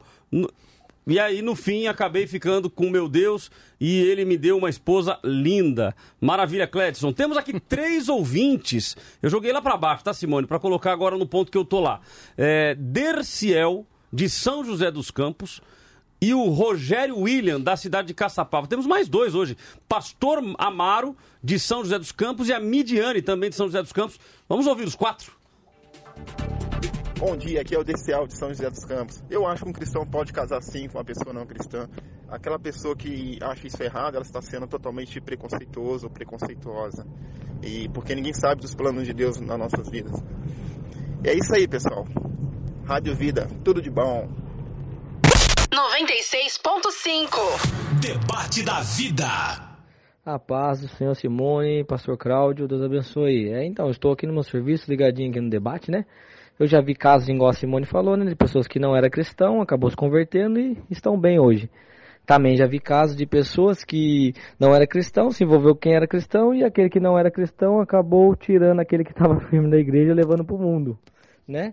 Mas aí eu, eu creio assim, Deus tem propósito na vida de todos, né? É, eu acho que o meio mais viável mesmo é a orientação de Deus, né? O que Deus acha disso, né? Deus estiver no controle, né? É, assuma, Deus ele, ele se responsabiliza, né? Se tem debate, se tem debate, tem vida. Meu filho casou-se com uma moça que veio de um berço totalmente diferente, é, criado numa família totalmente diferente da nossa, da criação que teve. A moça não era crente e essa moça, ela fez com que meu filho casasse com ela e ela, ele acabou se sofrendo, teve um problema muito sério no seu casamento e hoje não estão mais juntos. Vida FM. Aqui tem debate. Debate da vida. O caminho e aqueles que conseguiram. Gente, mas a Bíblia fala que a gente tem que ensinar os nossos filhos no caminho que deve andar. E fala que Jesus é o caminho, a verdade e a vida. E aí, como que fica? Bom, tá aí a pergunta então da Midiane, né? Midiane de São José dos Campos, até corrigindo aqui, o que eu chamei de Jai, ele eh, mandou uma mensagem dizendo que a pronúncia é Jay. Então, Jay, me perdoe aí, tá? Já tá, agora tá corrigido. Jay Gomes Júnior, muito obrigado pela sua participação. Então tá aí a Midiane fazendo uma pergunta, como é que fica? Ensina a criança no caminho que deve andar? Eu vou ensinar uma coisa, meu marido vai ensinar outra, ou vice-versa, como é que fica? É, e temos aqui um outro ouvinte que também mandou áudio, Simone. Conseguimos já? Tá, tá, tá na, na ponta da agulha aí? Dori, Dori Edson. Mas tá cada nome chique hoje, em Edson, Midiane, eu vi outros nomes chiques aqui, ó, Derciel, tem uns nomes bonitos hoje aqui. Vamos lá, o Dori Edson de Taubaté. Nós temos que se preocupar muito sim com o jogo desigual. Eu aqui sou coordenador de, da mocidade aqui da nossa igreja e aconselho muito os nossos, os nossos jovens a não procurarem fora da igreja alguém para se relacionar, porque não tem a mesma convicção, não compactou na mesma fé e aí, depois, se acabam casando, entendeu? Isso com certeza não vai dar certo, vai acabar tendo algum, algum tipo de, de discussão, entendeu? E isso não é legal. Então, é, se for para casar, vamos casar com pessoas que compactuam da mesma fé, para que assim consigam andar de uma forma harmoniosa. E tem mais um ouvinte aqui, viu, Cláudio? Que Vamos mandou lá? áudio pra gente, mais um nome aí de pessoa ilustre, né? Exatamente, é o Pastor, Pastor Enéas. Enéas, de São José dos Campos. Vamos, Vamos lá. ver. Na minha opinião, eu acho que o cristão tem que esperar em Cristo para poder encontrar a sua esposa ou seu esposo dentro da casa do Senhor, porque tem aquele ditado: Não, eu vou casar, que Deus vai fazer obra no coração dele. Já vi muitos casos, é mais fácil o marido ou a esposa levar para o mundo do que o marido vir ou a esposa vir aceitar Jesus. Então, minha opinião é que espere em Cristo Jesus para que Deus venha preparar a pessoa certa e ela seja feliz tanto na vida espiritual quanto na vida sentimental. Grande abraço, Enéas, de São José dos Campos. Ok, pastor Enéas, é o chamado casamento evangelístico. A gente só, não sabe quem que vai evangelizar quem, né? É, e tem a colocação aí feita pelo Dori Edson de Taubaté, que ele menciona o fato de ser líder de jovens. É, qual conselho, pastores, vocês dariam? Né? Então vou colocar aqui o reverendo Cleverson, é, o pastor Arthur e também o Marco. Qual o conselho que vocês dariam para os jovens? É bom, embora o conselho do Cleverson e do Arthur já está já tá hum, lacrado, né? Ou seja, olha, o conselho deles é se casem com uma, pessoa que seja cristã, que professe a mesma fé. Marco, e aí, qual seria o seu conselho? Eu já trabalhei com 500 jovens, mais ou menos, um pouco menos, um pouco mais, não sei exatamente, que eram da, da região toda da, da, da comunidade que eu, traba, que eu estava. E, e o conselho era sempre esse: é, é melhor que você esteja com ele para evitar certos, certas dificuldades é, de interpretação de textos, de teológicos e tal. Mas se você gosta da outra pessoa, saiba que o preço do amor é esse: é carregar o peso que você quer carregar. Mas a melhor forma é essa, né? principalmente para os jovens. Mas se você realmente gosta e acha que pode conviver e pode vivenciar isso, eu não posso te negar, porque como disseram aí, é, o casamento é indissolúvel, né, na questão do casamento. É, mas não é nem tanto, né, porque existe um precedente. E se existe um precedente, ele não é tão indissolúvel assim como deveria. Olha, eu quero passar aqui pro, pro Arthur e pro Cleverson, eu só vou ler aqui a consideração de um, de um, de um ouvinte, isso aqui até pode ser tema para um outro debate, né? É, o Marco Aurélio certamente fará casamento de dois homens e duas mulheres, desde que haja respeito. Que argumento lá. Então foi citado. Você viu que hoje o negócio veio pro teu lado, né, Marco? É, que bom, graças a Deus. Eu, gosto quando fica assim, porque eu fico mais livre para falar. O negócio veio pro seu lado. Mas vamos lá. Então, é, é, no caso aí do, do, do Arthur e do Cleverson, temos aqui a opinião da Marli, Marilene Espel. Ela diz assim: ah, deixa eu ver se tem alguma coisa antes aqui, porque ela, ela picotou em vários comentários. É, Casou-se com uma moça católica e hoje se converteu e é uma bênção na igreja e uma excelente esposa. Então tá aí, uma pessoa que casou com uma pessoa católica, hoje os dois são crentes, estão na igreja e ela é uma excelente esposa. Então Arthur e Cleverson, nós também podemos dizer que, que é, o julgo desigual, ele sempre permanecerá em julgo desigual? Ou em algum momento pode acontecer de dar tudo bem? Cleverson e Arthur, qualquer um dos dois. Pois não. Ah, é uma exceção. Exceção, como eu falei no início. É, graças a Deus que deu certo, mas não, nem sempre é assim. A grande maioria dos casamentos que casam com julgo desigual não darão certo. Ah, e nós, como cristãos, devemos seguir a orientação bíblica Precisamos tomar cuidado com as escolhas. É necessário orientar o jovem a orar, a buscar a vontade de Deus. E a vontade de Deus é sempre boa, agradável e perfeita. Casar com pessoas que temem a Deus, da mesma fé, isso será um bom caminho. Ah, mas eu conheço casais cristãos que se separaram. Sim, acontece.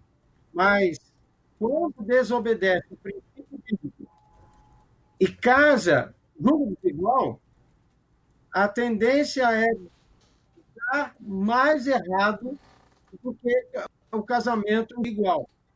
Eu respeito o pastor Marco Aurélio, teólogo, né?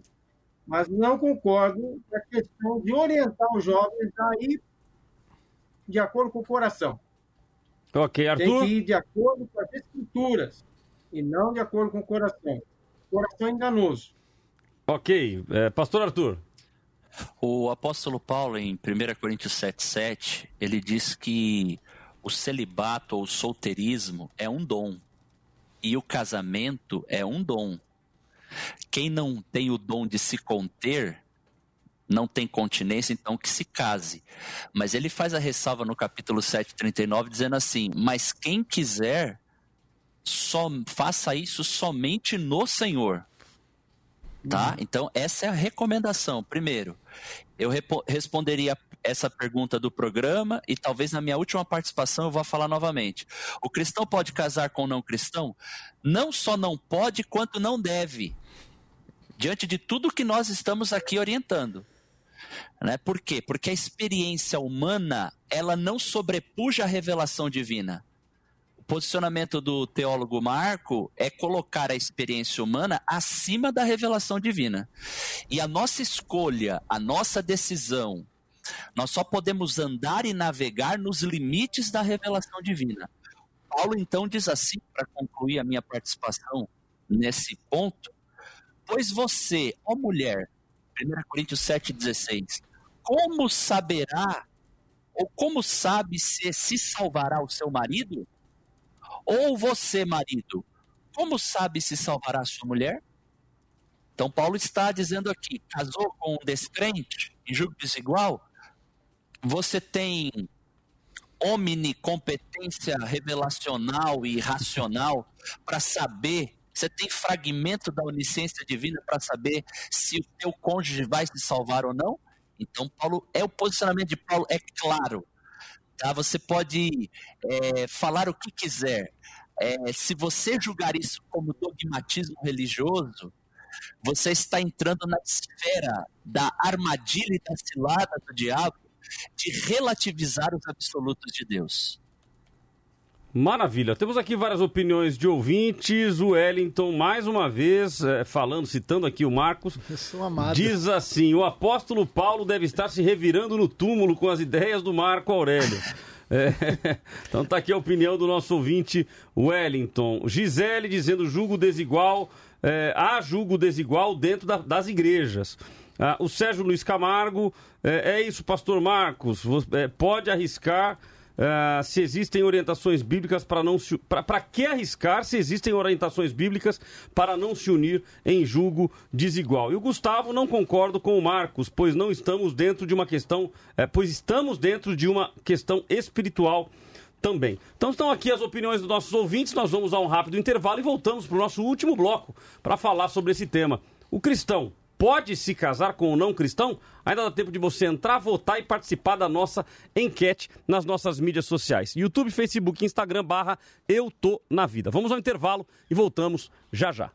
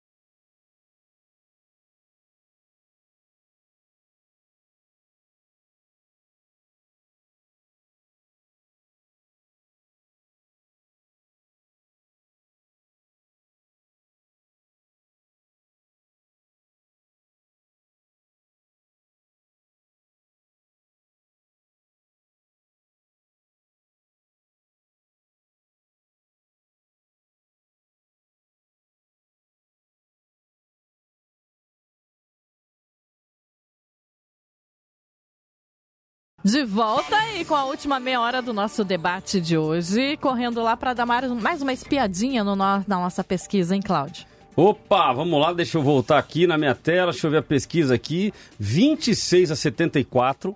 Então, sim, não tem problema. 26% no Facebook e 74% dizendo que não, que é julgo desigual. E no Instagram parece que travou. 43 a 57. Não mudou nada o resultado, 43 a 57, portanto, a maioria eh, nas duas plataformas dizendo que não, que é julgo desigual. Temos aqui várias opiniões de ouvintes. Wesley Borges, da Zona Leste de São Paulo, ele diz assim: na minha opinião, sim. Porém, temos que relacionar, temos eh, eh, que nos relacionar com uma pessoa que tenha os mesmos valores, para haver respeito, compreensão, amizade, amor. Agora, o que nos garante que o incrédulo de hoje não será o crente de amanhã e o crente de hoje não será o incrédulo de amanhã? Ah, Daiane de Caçapava, ah, tem uma questão que ainda não foi levantada. E as pessoas, e as pessoas que estão na igreja parecem ser super crentes e quando você vai ver não é bem assim. Todos os rapazes pelos quais me interessei ou me relacionei, todos missionários, ministros, ultra, ultra crentes, se revelaram pessoas completamente sem caráter. Graças a Deus descobri antes de casar, mas tem muita gente que só descobre depois. O meu desejo era me casar com um homem de Deus, mas hoje sou casada com um homem que não é cristão e ele é uma bênção na minha vida. Marilene, E- Marilene Espel, ah, conheço crente que casou com crente e o homem batia na mulher e era pastor. Então, Felipe Ramos Inácio, creio que Deus não tem parzinho para ninguém. Tendo em vista seu propósito, é melhor considerar as ordenanças de Deus e casar pela razão e não pela emoção. E o Sérgio Luiz de Camargo, o casamento entre cristãos já está dando problemas. Imagine entre um crente e um não crente. Se estiverem dispostos a pagar o preço e for bom de oração, case com um não crente. Então tem que ser bom de oração ainda, né? Juntou aqui. Rufus Godoy deve casar, é, dever casar, não deve. Mas se eles conhecerem a Cristo depois que casaram e um se converter primeiro, é, necessa é necessário trilhar, trilharem esta jornada juntos. Temos muitas opiniões aqui, eu não vou conseguir ler todas, é, mas vai mandando. Quem sabe até o final é, nós conseguimos aí ler mais algumas opiniões. Ah, nesse último bloco é o bloco das nossas hashtags, hashtags da vida, hashtags relacionadas ao tema principal, no caso de hoje, hashtag relacionada a julgo desigual. É, então nós buscamos na internet qual é o posicionamento dos internautas, o que o internauta fala sobre julgo desigual. Então nós vamos trazer aqui para os nossos convidados. Começo com o Marco, na sequência o Cleverson e na sequência o Arthur. Na sequência colocada na tela aí pela nossa sempre competente produtora Flavinha. Muito obrigado, Flávia, por todo o apoio aí, por toda a produção. É... Então, começando com o Marco Aurélio, vamos ao momento hashtag de hoje.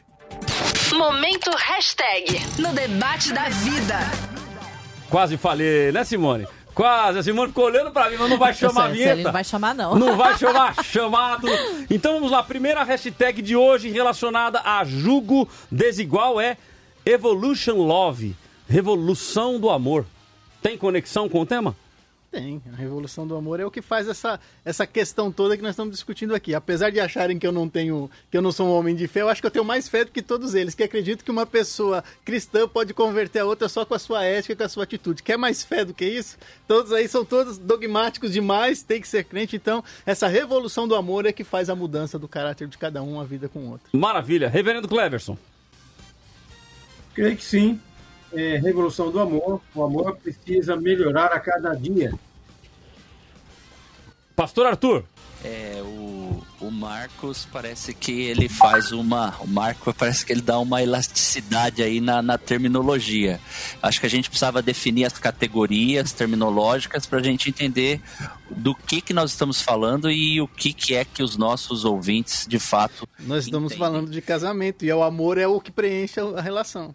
Então, aí a gente tem que tomar cuidado, né, Marcos? Senão, daqui a pouco, se o amor nesse contexto pode ser a concessão máxima para qualquer tipo de casamento, daqui a pouco nós vamos ter que admitir que esse tipo de amor, da revolução de, do amor, talvez que seja a pergunta dela, e não nesse sentido lá, lá, lato que você está dando em macro, hum. mas dentro de uma concepção da, da visão pós-moderna esse amor então pode efetivar a união de pessoas até do mesmo sexo. Aí foi você que deu um lastro maior, eu estava falando da relação entre duas pessoas, mas tudo bem. Eu, estou entendendo o seu contexto. Então vamos à segunda hashtag, começando com o Marco novamente, namoro com propósito. Namoro com propósito é que as pessoas se deem bem, vivam bem entre elas, respeitando as diferenças.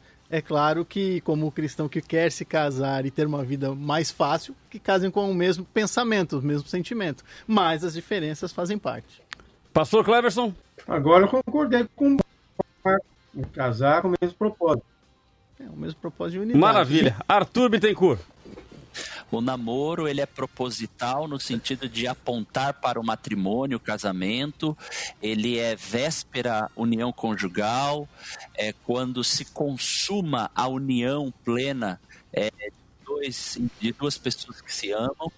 É, lembrando que no princípio cristão, primeiro vem a união espiritual, unidade espiritual, depois a unidade almática de almas e depois a, uni a unidade somática ou a unidade do corpo. Então, Paulo trata em 1 Coríntios 7. Se alguém quiser saber o que é que Paulo, o apóstolo, fala sobre isso e também sobre o que ele conceitua como amor, você lê então 1 Coríntios 7 e leia também 1 Coríntios 13. Lá Paulo fala de noivado, fala de solteirice, fala de celibato, fala de casamento e até de viuvez. Maravilha! Terceira hashtag de hoje relacionada a julgo desigual, hipocrisia. É o que a gente mais vê, é o que nós mais vemos na igreja com essas relações, porque nós obrigamos muitas pessoas a conviverem num relacionamento por causa da religiosidade, não por causa da intimidade entre as pessoas e dos valores. No caso de 1 Coríntios, quando ele falou aqui de 13, o, o, o texto de Paulo é sempre uma certa divergência na teologia. Qual palavras realmente foram Paulo ditas e quais não foram, foram acréscimos e glosas e tal. Então é preciso especificar direito aí o contexto. Como a gente veio aqui para um debate mais aberto, eu estou evitando falar de muitas coisas teológicas do texto, mas no âmbito mais geral. Maravilha, reverendo Cleverson. Hipocrisia, eu creio que não tem nada a ver com o tema de hoje. Por quê? porque a quem casa, ele, ele casa por amor. Ele ama o seu companheiro e decide amar até o fim. Cristão com cristão. Então, a hipocrisia acontece quando a pessoa ela quer enganar o outro. Vamos imaginar alguém tem é, uma muito dinheiro, uma pessoa abastada, bem mais velha, e uma jovenzinha decide casar. Isso é uma hipocrisia. Mas no nosso caso, no debate, aqui, o cristão pode casar com o não cristão, não vejo o hashtag hipocrisia fazer parte disso aqui. Maravilha, pastor Arthur. É, posicionamento bíblico e doutrinário não é hipocrisia. As experiências humanas e inclusive as religiosas estão é, permeadas e recheadas de hipocrisia. Hipocrisia é quem usa ser em qualquer esfera da vida. Isso é hipocrisia. Mas lembrando de um pastor que disse o seguinte: uma vez ele foi indagado por um não crente dizendo: Ah, sua igreja está cheia de hipócritas, eu não quero ir para a sua igreja. Ele falou: Pode, vir, pode entrar na minha que há espaço para mais um hipócrita. Então, a hipocrisia faz parte de qualquer experiência da realidade humana.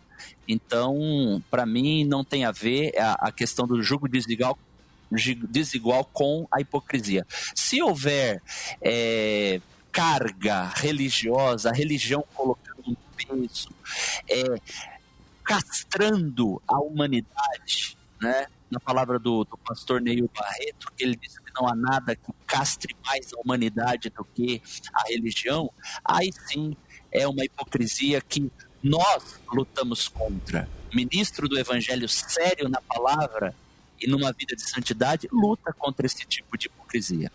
Maravilha. E a última hashtag, permissão de Deus. Permissão de Deus é complexo, né? É um tema muito complexo. A teologia embaraça toda essa questão. É, eu acho que a permissão de Deus está em você agir é, de forma que você possa se responsabilizar por aquilo que você faz. Maravilha, Reverendo Cleverson. Nada a ver com o tema de hoje. Não permite casamento com não cristão. É, ele é totalmente contra, está expresso em sua palavra aí. Pastor Arthur. É claro que o julgo desigual é não recomendado, poderia dizer, portanto, proibido. Entretanto, Deus há de tolerar, como ele tolera muitos casamentos entre cristãos e não cristãos. É o caso da poligamia no antigo Israel. Deus tolerava a poligamia, não ordenou, antes proibiu, mas ele tolerou e ainda teve de suportar as consequências pecaminosas daqueles que viviam nesse contexto é, de casamento poligâmico. Então, é, Deus, nesse sentido, vai tolerar? Haverá uma, per, uma permissão divina? Pode ocorrer sim, mas a pergunta de Paulo ainda fica no ar para todos. 1 Coríntios 7,16. Como é que você vai saber se o seu cônjuge vai ser salvo?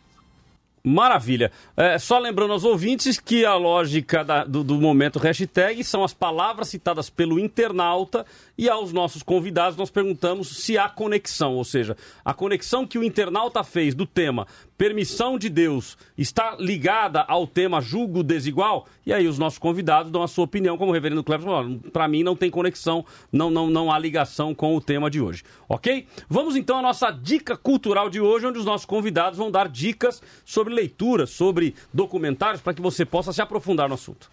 Debate da vida. Dica cultural.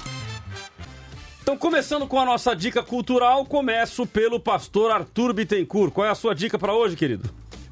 É muito simples, é um comentário exegético de Gordon Fee, de 1 Coríntios. É, ele escreve esse brilhante compêndio teológico, inclusive alguns termos que o Marco citou aí, de glosa ou perícope, ele vai tratar aqui, tá bom?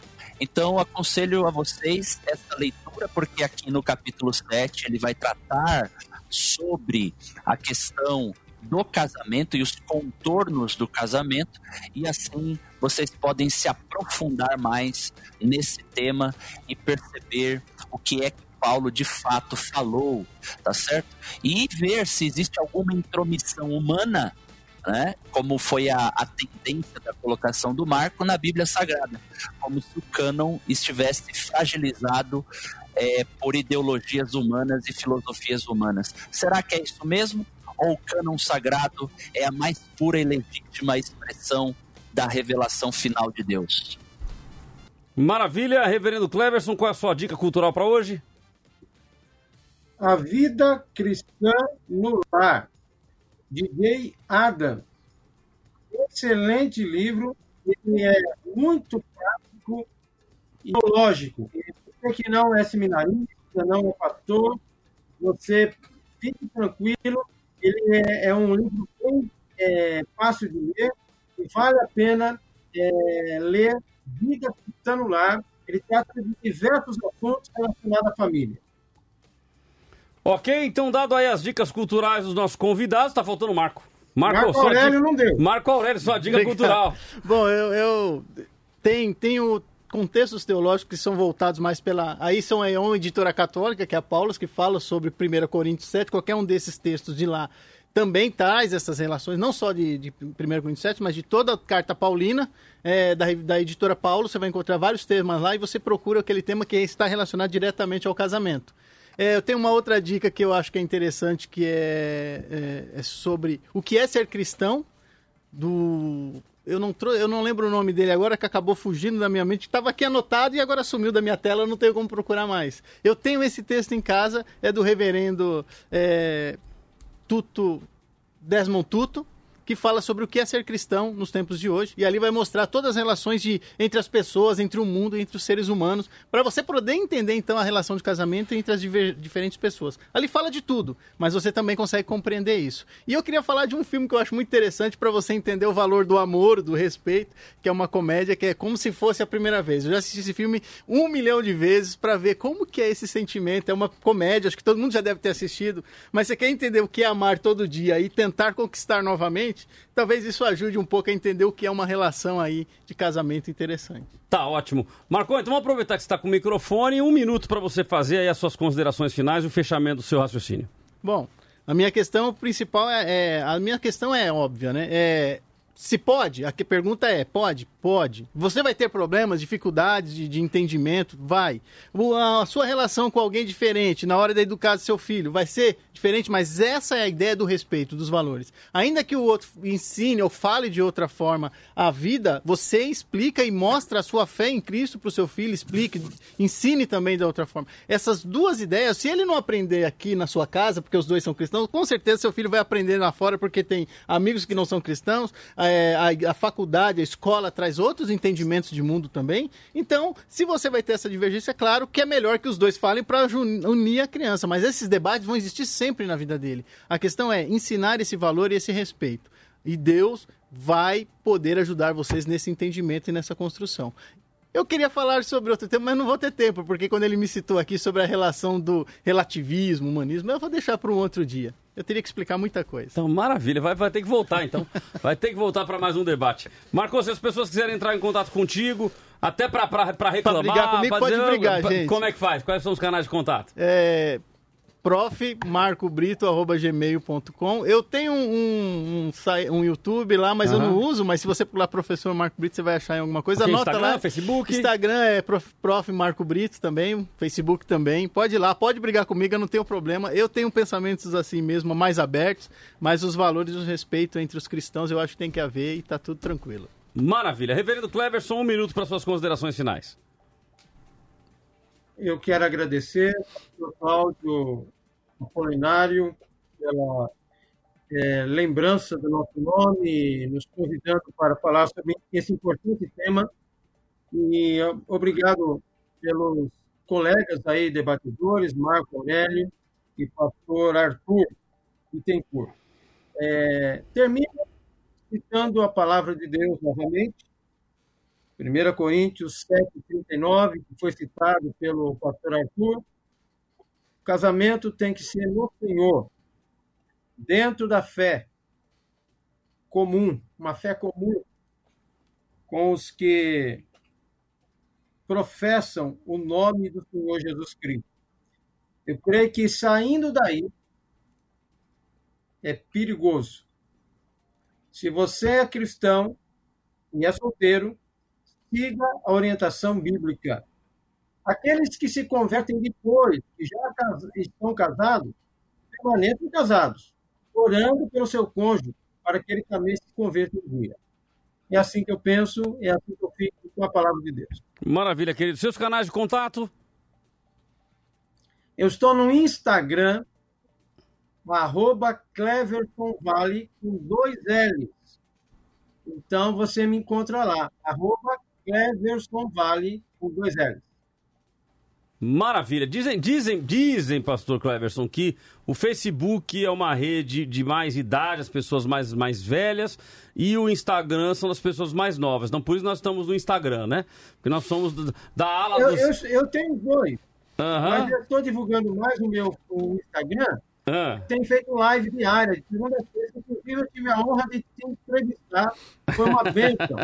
é isso aí. Então, Cleverson Vale com dois L's. Vale a pena você segui-lo. É, o Marco tá, tá falando aqui que quer dar um recado, o que, que é? É que acaba, a editora que está fazendo o meu livro, ele é uma grande editora, ele está é, Brasil, fora, tanto e-book como livro impresso, vai, vai sair agora no final do ano, para o começo do outro ano, que é a Cristologia Angelomórfica Joanina, né? E eles acabaram de aprovar aqui o texto, então eles estão me informando que já querem fazer logo para sair para todos os congressos científicos. São coisa, é coisa mais teológica, por isso que não é tanto voltado para a relação da igreja, mas então acabou de sair, eu queria já dar a notícia aí de antemão, vocês são os primeiros Eu pensei que era sobre Aristóteles. Aristóteles eu estou fazendo meu pós-doc, que vai ser no conceito de Aristóteles, o Logos em, é, em Clemente de Alexandria e o Aristóteles a ideia, para mostrar o que João fala no texto de, de João 1. Tá certo. Pois não, querido? Pois não. Eu tenho um livro que foi lançado agora também, está na tela, Dinheiro no Ralo, Problema Financeiro, é um livro de educação financeira. Aí, Maravilha, isso aí, ó. então tá aí, tá aí, tá na tela aí para todos acompanharem. Nós estamos agora em junho. Tá ótimo. É... Pastor Arthur Bittencourt, um minuto para suas considerações finais. Obrigado, pastor Cláudio, obrigado, pastor Marco, pastor Cleverson, foi muito bom esse momento de reflexão. É, o cristão, ele é principiológico, nós devemos ser é, guiados pela revelação bíblica, uma teologia que não serve para a eclésia, para a igreja, ela deve ser vista com muito cuidado. As teologias é, profissionais e acadêmicas desconectadas com a realidade da eclésia, da comunidade, da igreja, é, acaba se tornando algo é, estranho. E nesse sentido, a pergunta do programa é: o cristão pode se casar com o não cristão? A resposta é não.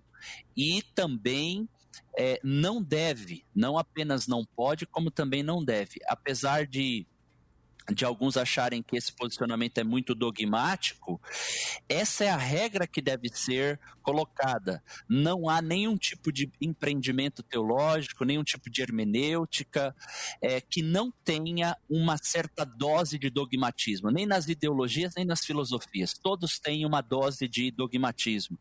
E nesse sentido, é, nós devemos entender que apesar da regra do, bíblica dizer que não, não se deve, deve portanto se casar no Senhor, nós encontramos na prática que as pessoas irão se casar infelizmente.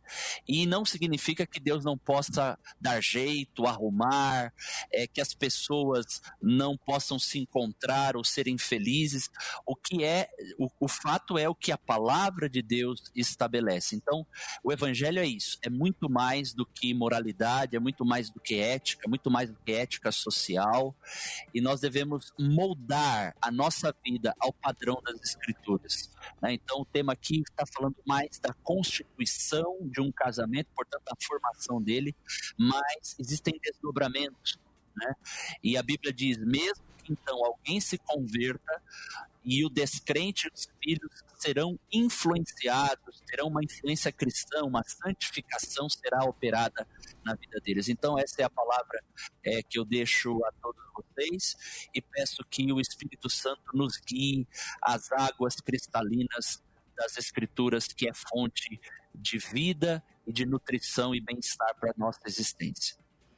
Tá certo. Obrigado, então, pastor Arthur, pela sua participação. Seus dados de contato? É, eu tenho um canal no YouTube, é Arthur Bittencourt, você digitando vai encontrar lá. é, e também no Instagram e no Facebook, arroba Arthur com TH, underline Beach, Arthur underline Beach, B-I-T-T. Estamos por lá e é sempre uma honra estar aqui com vocês da Rádio Vida FM. Ok, obrigado, pastor. Obrigado pela sua participação. Obrigado a todos os nossos convidados. É, aliás, tem aqui um, o, o Rufus dizendo assim: o Cláudio é, usa, usou Orkut. O que, que é Orkut? Já não sei mais. Eu não sei o que é isso aqui não, viu, Rufus? Não é na minha época não, amigo. Eu sou da fase agora de Twitter, Instagram e por aí vai. Vamos às minhas considerações finais sobre o tema de hoje. Debate da vida. Considerações finais com Cláudio Apolinário.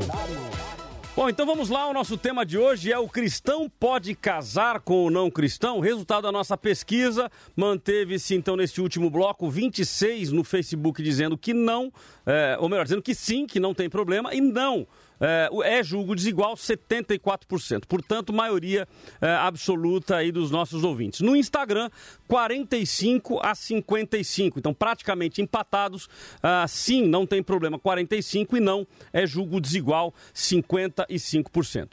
Queridos, casamento é um assunto é, bastante complicado de tratarmos, mesmo porque envolve é, uma mudança de, de, de, de, estrutura de vida. Né? A pessoa, ela, ela nasce, ela cresce com os seus pais e, de repente, ela toma a decisão, até cumprindo aí é, o que está na palavra de Deus, e viu, e viu Deus que não era bom que o homem estivesse só, falhei uma adjuntora, e a partir daí eles caminham juntos. Então, casamento sempre é algo de muita responsabilidade, ou seja, nós não podemos tratar o casamento como uh, qualquer momento da vida da gente, porque o casamento é a constituição de uma nova família, é a constituição de uma caminhada juntos. Uh, então, quando falamos em casamento, nós devemos observar todas as nuances de tudo que pode acontecer no casamento, inclusive a questão é, espiritual, ou seja, o reino espiritual. Quando eu, ca... quando eu me caso com alguém, quando eu casei com a minha esposa, quando a minha esposa se casou comigo, é, havia é óbvio que deve haver concordância pelo menos na maioria dos assuntos. Então foi citado aqui, por exemplo, a questão política. Eu conheço casais que um é de extrema esquerda, o outro é de, de extrema direita e que quase se separaram por essa questão de divergência política. Ou seja, nessa luta aí Lula versus Bolsonaro, a, acabaram quase se agredindo. Então, quer dizer, existem divergências que elas são dentro do relacionamento interpessoal, acabam se tornando um, um seríssimo de um problema. Quando falamos de religião, e aí o Marco falou, né? Religião, como que é? Religião, time e, e, esporte né, e política. É, realmente não se discute.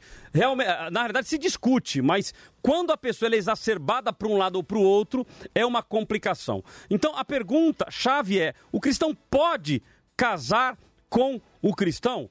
A resposta do Marco, de certa forma, não está errada. Porque poder, nós podemos tudo. Ou não podemos? Eu vou te fazer uma pergunta: o cristão pode pecar? É claro que ele pode pecar, mas ele deve pecar, ele não deve pecar. Então, na literalidade da palavra, se o cristão pode se casar com o não cristão, ele pode. Agora, o deve vai muito de encontro aos conceitos uh, nossos pessoais, inclusive no que diz respeito à interpretação bíblica.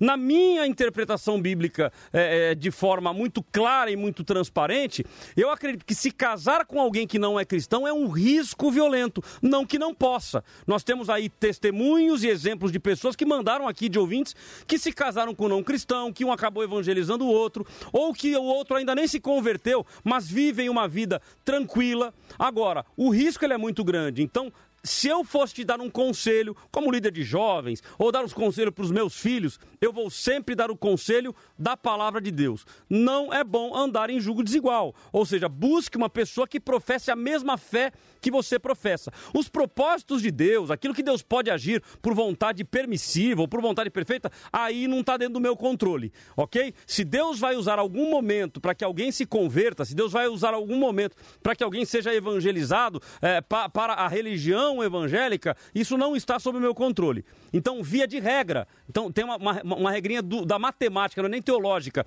Toda regra tem a sua exceção. Via de regra, deve casar com um cristão. As exceções, eu não posso entrar no mérito, porque essas não estão debaixo do meu controle. Eu creio que muitas pessoas aí que se casaram, está aqui os testemunhos, podem ter acontecido, mas isso não está debaixo do nosso controle. Ok? Que Deus te abençoe. Terminamos nosso programa. Nossa Word Cloud está tá aí na tela, rapidão. Word Cloud, vamos ver se ela chegou aqui. Deixa eu abrir aqui, que são as palavras mais citadas pelos nossos ouvintes relacionado ao tema. O cristão pode se casar com o não cristão? Deu certo? Subiu? Então vamos lá, 3, 2, 1, subindo aqui, aparecendo na minha tela, as palavras mais citadas pelos nossos ouvintes, pelo menos aqui na planilha, ainda não subiu. Vamos ver se ela chega. Pra... Aí já tá? Na tela já tá? Então vamos ver, ela vai aparecer para mim na tela aqui. As palavras mais citadas pelos nossos ouvintes são: pode, mas não recomendo, foi a mais citada. Meu cônjuge se converteu. Não, pode sim, é a segunda mais citada.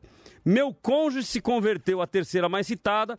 E para mim não deu certo. Então você veja que acabou ficando aí num equilíbrio. Então a minha sugestão é: poder, Pode, mas deve? Não deve. O melhor caminho é você casar com pessoas que, inclusive na questão política, na questão do esporte, tenham alinhamentos. Então você está torcendo pro Corinthians, outro vai brigar com você que está torcendo pelo Palmeiras, ou então você conversa antes para ver se o camarada não é muito aguerrido. Se ele for mais tranquilão, aí toca o barco e segue em frente. O importante é estar no centro da vontade de Deus. Todos na tela aí? Todos na tela? Dando um tchauzinho para todo mundo aí. Que Deus abençoe vocês. Muito obrigado pela sua participação em mais um debate e até a próxima. Que Deus te abençoe.